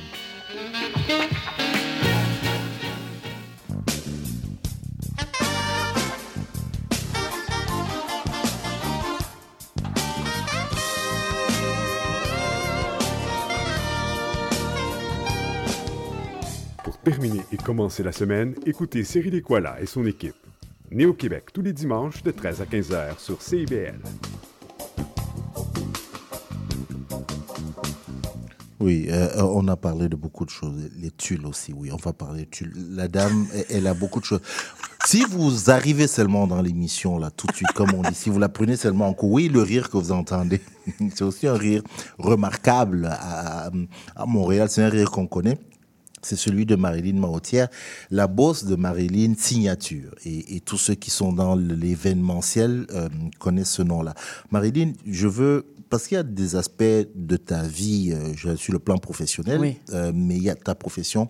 Je veux qu'on on reste encore là- là-dessus. Euh, mais juste avant, une chose, parce que par rapport à ton parcours. hein. Mhm. C'est-à-dire qu'il y a eu le, le, le- Bon, tu vas à HEC, tu fais ta Oui. comptabilité, tu travailles en cabinet. Finalement, tu décides de lancer ta propre structure. Aujourd'hui, on est en train de la voir. euh, je ne parle même pas de s'envoler. Elle est carrément, c'est- l'empire qui domine l'événementiel. là. Je vais, je vais le dire comme ça. Merci, my God. Non, non, mais les résultats, les fruits sont tellement là, les fleurs sont tellement là que ça a mené, par exemple, des organismes, certains organismes qui t'invitent, non pas pour des événements, mais pour apporter ton expérience. et Exact. autres. Je pense à, euh, là, ça c'est tout nouveau. Oui. Euh, tu es membre maintenant de Excellence Repentigny. Oui. Euh, parce qu'avant, il y avait Nicolas Dufault au début de l'émission Le maire de Repentigny. J'ai dit, sans le vouloir, on a invité Repentigny aujourd'hui. Euh, Parle-moi d'Excellence Repentigny, c'est quoi? En fait, euh, Excellence Repentigny, c'est un organisme à but non lucratif qui Mhm. découle de la ville de Repentigny. Nous, on est là pour soutenir les jeunes qui ont un talent au niveau sportif ou au niveau des arts à Repentigny. Donc, nous, on les finance. Vous savez, lorsqu'on est jeune, on est hyper enthousiaste, on joue au soccer, on est élite au soccer. Ça, ça veut dire quoi? Ça veut dire que les parents sont amenés à dépenser des sous parce qu'il faut qu'ils voyagent. Donc, il faut qu'ils aillent à Vancouver, il faut que pour se perfectionner, il faut qu'ils aillent dans une compétition, je sais pas moi, à Toronto. Donc, il y a des hôtels, des déplacements, il y a beaucoup de frais connectés à ça. Donc, Excellence Repentigny, on est là pour subventionner ces jeunes-là. Donc, il y a un gala annuel qui se fait à chaque année au mois de mai. Euh, et ce gala, dans le fond, euh, sert à euh, offrir des bourses à ces jeunes-là, que ça soit au niveau art et, ou sportif. Euh, et depuis deux semaines, j'ai été nommée présidente du, du conseil d'administration. Mhm. Donc, euh, je suis vraiment heureuse de contribuer parce que j'ai justement deux jeunes adolescents à la maison qui, eux autres aussi, font du sport. Donc, je me dis, pourquoi pas me, me- me- me- me donner ma, faire ma part. Donc, euh, ça me fait vraiment plaisir de travailler en collaboration avec toute la ville de Repentigny, dont Nicolas, justement, parce que je crois qu'il y a vraiment... euh, une bonne clientèle de jeunes potentiels à Repentigny, puis qu'on veut aider, on veut soutenir, on veut accompagner là-dedans. Donc, euh, c'est ça, Repentigny. Excellence Repentigny. Euh, on, va, on, va, on va parler après là, d'Excellence Repentigny parce qu'il y a des pépites à Repentigny. Là. Euh, les, les deux ados euh, qui sont à la maison, là, est-ce qu'ils sont aussi en train de prendre déjà la tangente très structurée aussi? Euh, J'ai l'impression qu'ils n'ont pas trop le choix. Là. Ah non, non, ils n'ont pas le Non? choix. On essaie vraiment de l'impliquer au plus grand. OK. Zachary, il est un petit... Mais là, il commence à être pas pire. Là, ça- on s'en va quelque part il y, a, il y a 15 ans. Mais mon plus jeune, lui, il est vraiment structuré. Là. Il est vraiment une mini Marilyn, mini Chad à la maison. Ça, c'est clair. Est-ce que ça veut dire que si tu as un client comme Cyril qui n'est pas structuré du tout, ça t'énerve dès le début Là, tu dis non? Non, pas du tout, parce que je ne le sais pas. Ok. Par contre, je vais te structurer, moi. Donc, ça veut dire quoi? Ça veut dire qu'on va parler, on va jaser, on va voir où ce que tu veux aller et je vais te dire, je t'emmène quelque part. Tu ne m'emmènes pas quelque part. Tu m'embauches, tu me fais confiance, je t'emmène à, destination. Et là, c'est là que vient la relation de confiance. Parce que si tu m'embauches, c'est parce que tu es, tu es pas trop euh, euh, encadré, tu n'as pas, pas le temps de gérer, donc tu me laisses gérer. Maintenant, c'est sûr que j'ai besoin de consultation pour être sûr que je suis sur la bonne voie, mais de me faire confiance puis de t'amener à bonne décision, c'est ça l'objectif. Mais tu sais, moi, j'ai eu la chance euh, d'assister à bon, des galas que tu as Oui. organisés, mais il y a par exemple eu euh, un mariage euh, que tu as organisé. Je ne cite pas la personne parce que ça, c'est sa vie privée, mais il y a un mariage que tu as organisé. Ce que j'ai aimé, et la, la série télévisée m'a aussi beaucoup aidé là-dedans. C'est je me suis dit, mais si j'ai un événement, un mariage ou un truc à Mhm. organiser, et que je vais chercher Marine, mais je suis tranquille. C'est-à-dire que je lui ai dit, écoute, je vais me marier le 4 novembre, je dis n'importe quoi, et puis voilà, je vais rester dormir tranquille parce que tu, tu prends du début à la fin. Euh, on n'a rien à faire. Je t'ai vu dans cette émission de... de T'as rien à a- faire? Qui a dit que t'avais rien à faire? Ah, mais c'est ce que moi j'ai vu. Non, non, non, non, En non, passant, non. la série Les Marieuses, euh, euh, est-ce qu'il y a une saison 2 Il y a une saison 2. Ok. Ben, j'espère, non, j'espère, parce que la première saison a vraiment très, très Oui, bien oui, marché. oui, oui, oui. Où on voit comment tu travailles. Et c'est là où je voulais aller dans les détails. Mais non, tu voulais me dire que non, j'avais quelque chose à faire aussi? Ben, en fait, c'est parce que le client, l'erreur, et moi, je le dis dès le départ, c'est pas moi qui se marie, c'est On est ton mariage. oui. Donc, j'ai besoin de ta participation, de ta contribution et surtout de ta rigueur. Parce que moi, lorsque je te demande de faire quelque chose pour telle date, c'est important à faire parce que moi, ça aura des conséquences sur mon travail. Donc, moi, mon but, c'est de t'accompagner pour arriver à destination. Je ne fais pas l'événement pour toi. On le fait ensemble pour arriver à bon port. C'est hyper important. Maintenant, tu as moins de choses à faire parce que je prends des ça, engagements. oui. Oui, Mhm. mais il y a nuance. Tu, ne dors- tu peux dormir sur tes deux oreilles parce que je tu me fais confiance, on va arriver. Mais j'ai besoin de ta collaboration. Mhm. Et ça, c'est vraiment important. Alors, Marilyn, je t'ai vu faire des choses. Je, je- je te pose ces questions en détail parce que, euh, notamment quand là, euh, comment on a fait l'annonce qu'on te recevait, euh, quelques personnes autour de moi qui, qui te connaissent, il y a beaucoup de, et, j'ai aimé ce que tu as dit, la, la- la précision que tu as faite dès le début. Mhm. Il y a beaucoup d'événements planners, par exemple. Quelqu'un qui dit, ouais, j'organise des événements. Puis, il vient, bah, il, fait, il organise des événements. Mais là, tu nous montres une consultation, comment on fait une... Voilà. Vraiment, voilà, c'est ça. Et là, tout de suite, Il y a ça va changer, il y a Oui, nuance, ça va oui. changer beaucoup de choses, même dans la tête de certaines personnes, là, de dire, OK, peut-être que je suis pas consultante, je vais m'arrêter à dire, je suis wedding planner, je fais mon truc, et puis c'est bon. Mais là, j'ai découvert au cours de cette saison, par exemple, où là, on te voyait vraiment travailler, que tu accompagnais la mariée essayer sa robe, euh, limite sa bague. Euh, tu- en fait, tu es dedans, en fait. Ah oui, oui, c'est ça, c'est ce que je dis. Donc, moi, je me mets littéralement dans les souliers des mariés parce que je me dis, c'est une fois dans leur vie, donc ils doivent se sentir vraiment pris en charge, ils doivent se sentir accompagnés. Je dois euh, m'assimiler l'événement pour bien la visualiser. Et habituellement, avec, avec le don que j'ai, là, puis je ça avec toute humilité, après la première rencontre ou plus tard la deuxième rencontre, je suis capable de voir la vision. Parce que il y a des années, il y a des mariages que tout le monde veut, euh, je sais pas, du blush. Bon, là, c'est la nouvelle tendance depuis les deux, trois dernières années. Tout le monde veut des mariages blush. C'est une couleur. Ah, C'est une couleur, la mhm. couleur blush, blanc crème avec un peu de vert. Tout le monde veut ça. Tout le monde veut Marilyn. On veut un outdoor wedding. C'est quoi un outdoor wedding? C'est un mariage dans un jardin. Donc, tout le monde veut la même chose. Mais chaque personne a leur propre vision dans leur tête. Donc, il faut pouvoir rentrer et visualiser ça. Puis ça, c'est comment on fait ça? Ben, c'est de pouvoir euh, accompagner le plus souvent possible, les écouter. Je, je dois écouter plus les mariés que les autres, ils me parlent. Euh, que, ils doivent plus parler que moi, je parle. Pourquoi? Parce que c'est à travers leurs mots, en prenant des notes, qu'on peut vraiment s'imprégner de leur mariage et qui fait que ça va être tout être des mariages différents. Alors, je, je vois le, le temps filer là. Tu fais aussi euh, les mariages à destination. Oui. que tu embarques les mariés, leurs invités, Les invités. tout le monde Oui. dans une Let's go. destination. Oui. Ça, c'est fou. c'est- c'est- ben, J'imagine. Ça, c'est fou. Donc, Ça, la location des billets, Ah ouais, ouais, euh, ouais, tout, tout, ça, tout, toi Oui, la prise en ça? charge. Donc, moi, dès que je rencontre le client, euh, je leur dis où est-ce que vous voulez aller. Je leur donne des avantages par rapport à Jamaïque, Mexique, euh, peu importe, là, ou l'Europe, quoi que ce soit. Euh, je leur donne vraiment les avantages parce que ça fait quand même plus que dix ans que je fais des destinations. Et ensuite, ça, il y a euh, mon mari qui s'occupe la plupart du temps de l'agence de voyage pour gérer les paiements, le côté voyage et l'accompagnement par rapport au mariage, ça, c'est moi. Donc, le volet mariage, ça peut être directement sur le site, mais c'est pas vraiment mon data. Mon data, c'est lorsque c'est à l'extérieur du site. Donc, je fais vivre une expérience aux invités. Alors, eux autres, ils ont le- l'expérience de toute la semaine à l'hôtel. Moi, lorsque je les emmène euh, à l'extérieur du site, ça veut dire qu'on va dans une villa privée, comme vous avez sûrement pu Mhm. voir à la- aux marieuses. Mhm. Euh, puis le fait d'être dans un site à l'extérieur, ben, ils voient autre chose. Donc, moi, je dois tout louer en ce qui a trait au traiteur, la décoration, les fleurs, euh, pff, toute la logistique. Là, comme là, l'année passée, le défi, c'est l'électricité en Jamaïque. Là, Mhm. on a manqué d'électricité. Ça, ça a vraiment été un gros défi, mais on est arrivé.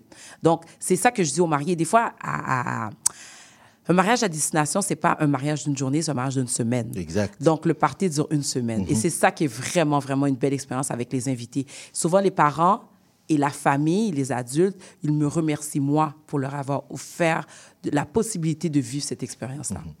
Je ne veux pas te laisser partir, Marilyn, sans te poser la question. Aujourd'hui, tu es installée. Oui. Comme on a dit, tu as une signature. C'est pour quand la Marilyn Academy? Oh my God, tu es la troisième personne cette semaine à me poser la question. Ah, ça veut dire que c'est Ça un veut dire signe. que c'est un signe. C'est un signe. Euh, honnêtement, je suis déjà en train de mijoter tout ça. Mais ce que tu dois savoir, c'est que j'offre déjà des services de mentorat individuel. Mhm. Maintenant, l'académie officielle, c'est à venir. Je- dans les prochaines années, c'est sûr que ça va être là. C'est sûr qu'il y a une demande. Il y a une demande, il y a une demande, euh, définitivement. Euh, J'ai la relève aussi, l'équipe, euh, les filles avec qui je travaille. D'ailleurs, je les salue parce que sans cette équipe-là, euh, je ne pourrais pas exister parce que je ne peux pas tout faire tout seul. Bien sûr. Euh, et justement, il y a encore plus jeunes que les autres, ils me demandent. Puis, faute de temps, je ne peux pas nécessairement suivre tout le monde. Mhm. Donc, définitivement, l'académie est à venir très rapidement. Avant que tu ne fermes ton micro, c'est quoi l'ambition ultime? C'est quoi le but ultime de, de Marilyn? Avec Marilyn Signature ou c'est quoi le but ultime? Tu sais quoi? C'est beaucoup plus que de l'événementiel. C'est de faire du bien, de faire sentir les gens confortables. C'est de leur rendre heureux le temps d'un moment que je planifie leur événement. C'est vraiment important pour moi. Euh, les relations qu'on bâtit aussi. Parce que souvent, les mariés ou même au niveau corporatif, les gens disent Marlène, on dirait qu'on est des amis depuis toujours. Donc, ça veut dire que c'est pas juste l'événement, c'est la bombe que je fais sur le cœur des gens. Pour moi, c'est vraiment important. Puis c'est de continuer à faire ça. Et c'est de continuer même au niveau de l'équipe. Parce que des fois, même moi, je suis pas dans l'événement nécessairement parce que je suis pris dans un autre événement, mais l'équipe, les filles qui sont là, tout ça, on a du fun à faire ce qu'on fait. On est passionné par ce qu'on fait. Ça paraît à travers l'événement. Ça paraît lorsqu'on parle avec les clients. Et c'est de continuer à propager ça, de faire du bien aux gens. Il y avait tellement de questions à te poser, tellement, mais je suis heureux vraiment qu'on ait pu se parler, qu'on ait pu échanger, que j'ai permis, je suis sûr à certaines personnes, de découvrir un peu au-delà de ta personne, mais en quoi est-ce que ça consiste, ce que tu fais comme euh, travail. Et puis, c'est pas la première fois que je te le dis, moi je suis, je suis admiratif de ce que tu fais. C'est, non, non, c'est beau. Oui. Euh, tu, tu l'as dit, c'est bien, mais c'est beau. Et, et je suis vraiment admiratif de ça. Et je te dis euh, félicitations. Je te Merci. dis, moi, je, je, je rêve de cette académie-là, qu'on ait voilà, une, des Marilyn, euh, tu vois un peu que tu formes, des femmes qui vont venir, qui auront peut-être leur propre signature, et que ce milieu-là bah, devienne, euh, comment, oui, diversifié, euh, représentatif Absolument. de- de- Puis j'encourage les jeunes, la relève, qui, qui se lancent là-dedans dans l'événementiel, à être persévérants. C'est Mhm. un, c'est une industrie qui est très difficile, c'est difficile. persévérer, C'est ouais. difficile de percer. C'est long. Il y a beaucoup, beaucoup de compétition. Euh, ne pas hésiter à, à, à oser, ne pas hésiter à oser. Et j'insiste encore là-dessus, ne pas hésiter d'oser, Mhm. puis de voir grand, de voir gros, de voir euh, grandiose. Parce que c'est ce que j'ai fait qui me permet aujourd'hui d'être tout ce que je suis. J'ai pas hésité. Même quand les gens disaient t'exagères, ben justement, c'est ça. J'exagère. Puis c'est ça qui fait ma signature.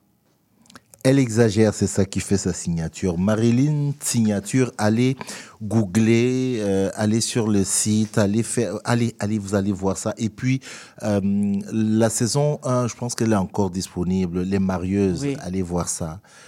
Euh, quand elle va en Jamaïque, je pense que c'est en Jamaïque, bref, à destination là, avec des gens, il y a un mariage où elle devient même psychologue.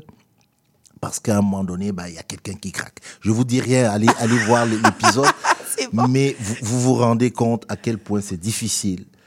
Il y a un épisode où j'étais mort de rire, c'est qu'elle va négocier des prix de bouteilles d'alcool. Ah oui. dans un- parce qu'il faut connaître le pays, c'est pas comme ici où tu vas à la SAQ, puis tu achètes. Non, là, ils te donnent un prix en fonction de ton visage et tout.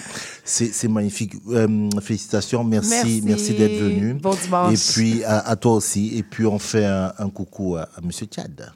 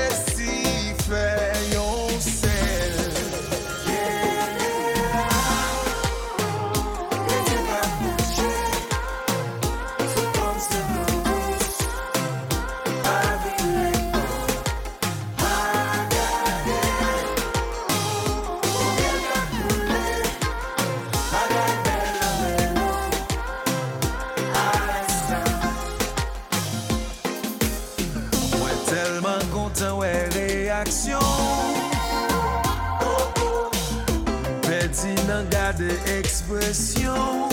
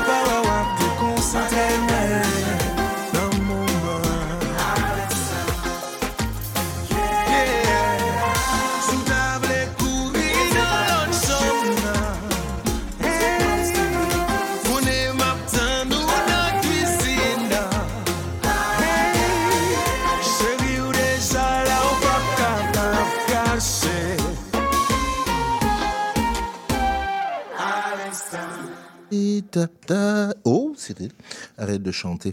C'est Marilyn Montier qui nous a mis dans cet Mhm. état-là. C'était tellement. euh, beaucoup d'énergie. C'était inspirant. Ouais, très inspirant. Beaucoup d'énergie, euh, vraiment dans, bah, dans sa personne, dans son être et puis euh, dans ce qu'elle fait.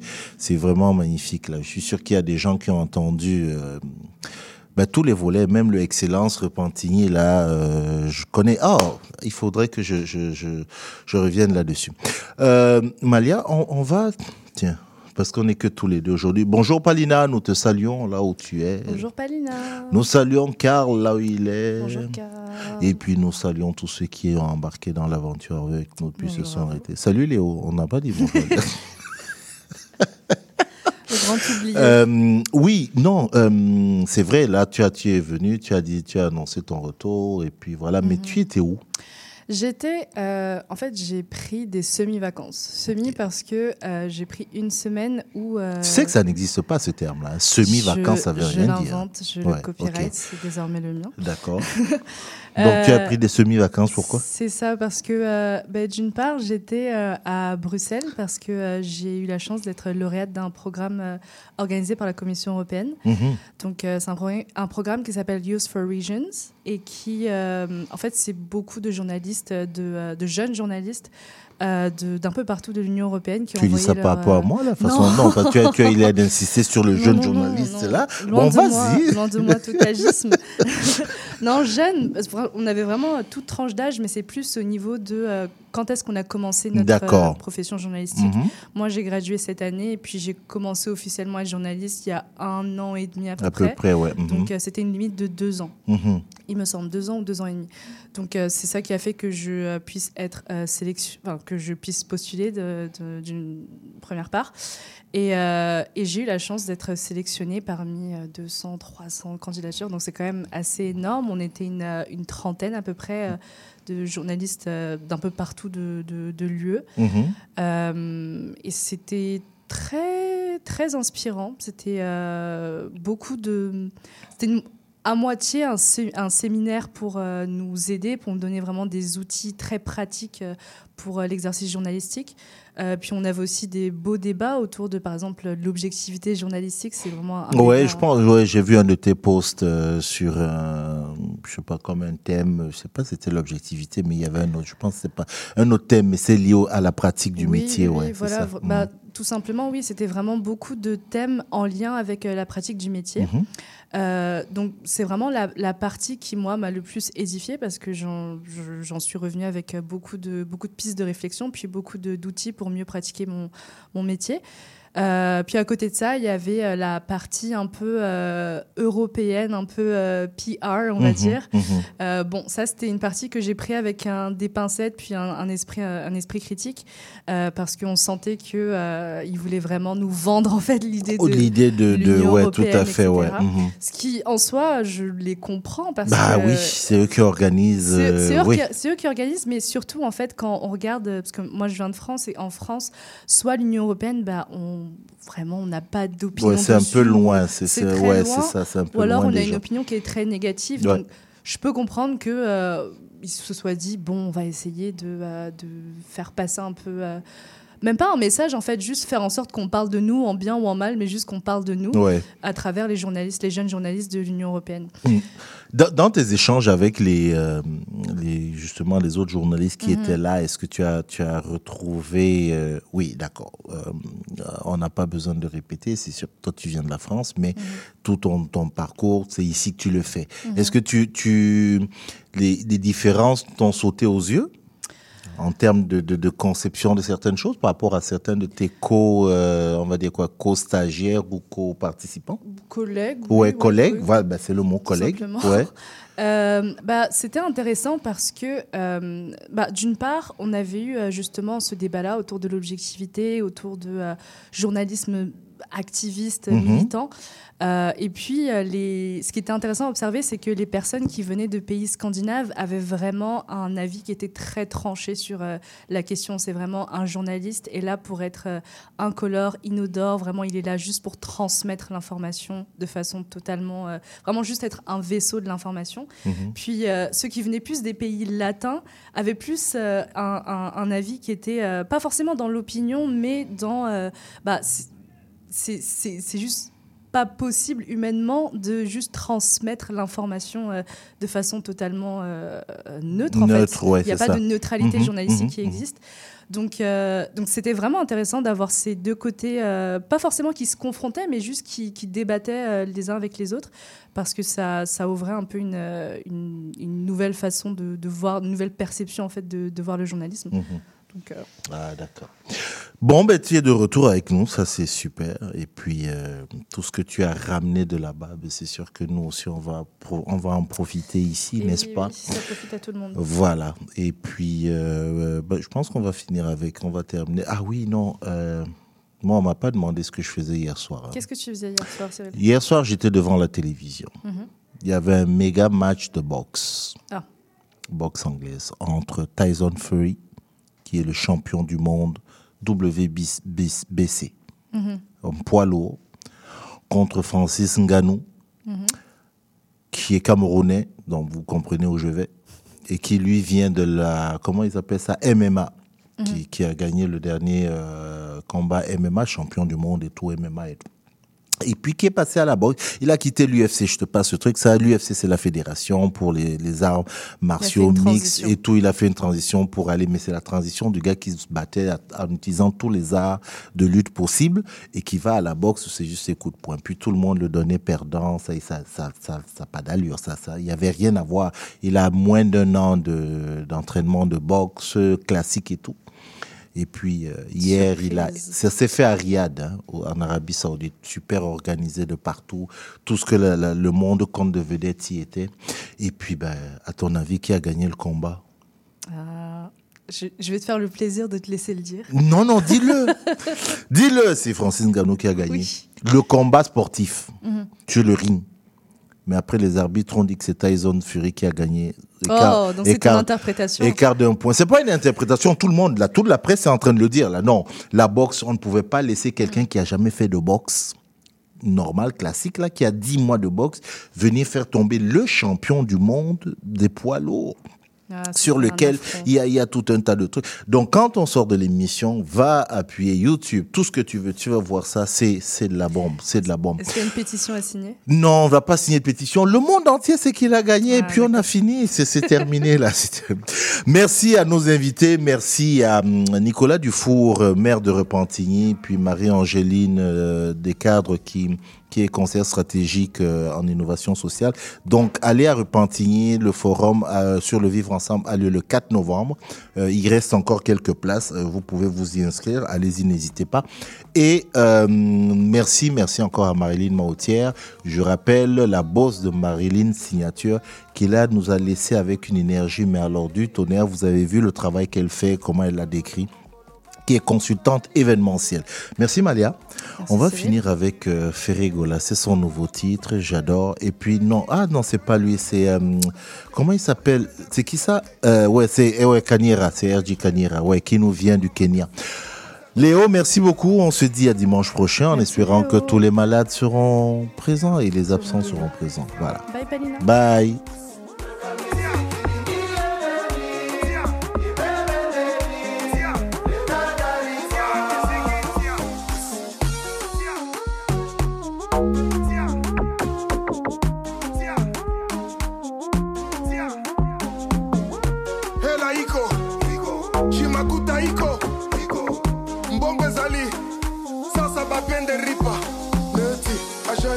Ya leta bafutaka te bariere na biso eleki ebele lelo bokofuta.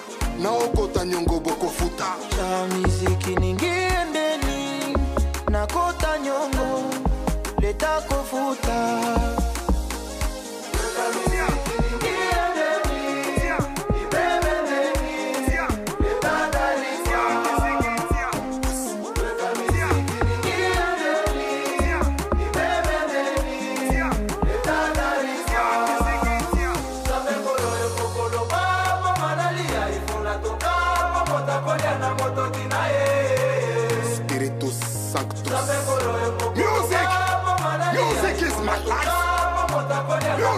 my power. I'm a dragon My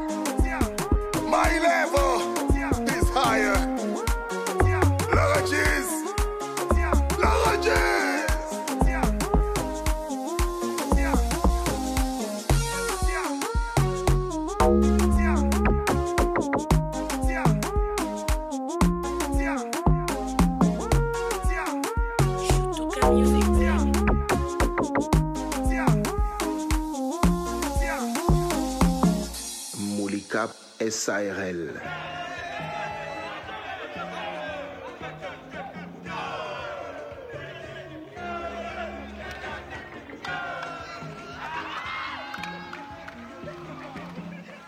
Les 4 et 5 novembre, le Salon national des animaux de compagnie vous attend au Stade olympique. Découvrez-y une impressionnante variété de chats, de chiens et d'animaux en tout genre, en plus de compétitions d'agilité et de spectacles de la Flying Team. Le rendez-vous incontournable pour la famille. Détails au snac.ca. CIBEL, 40 años en el corazón de la cultura.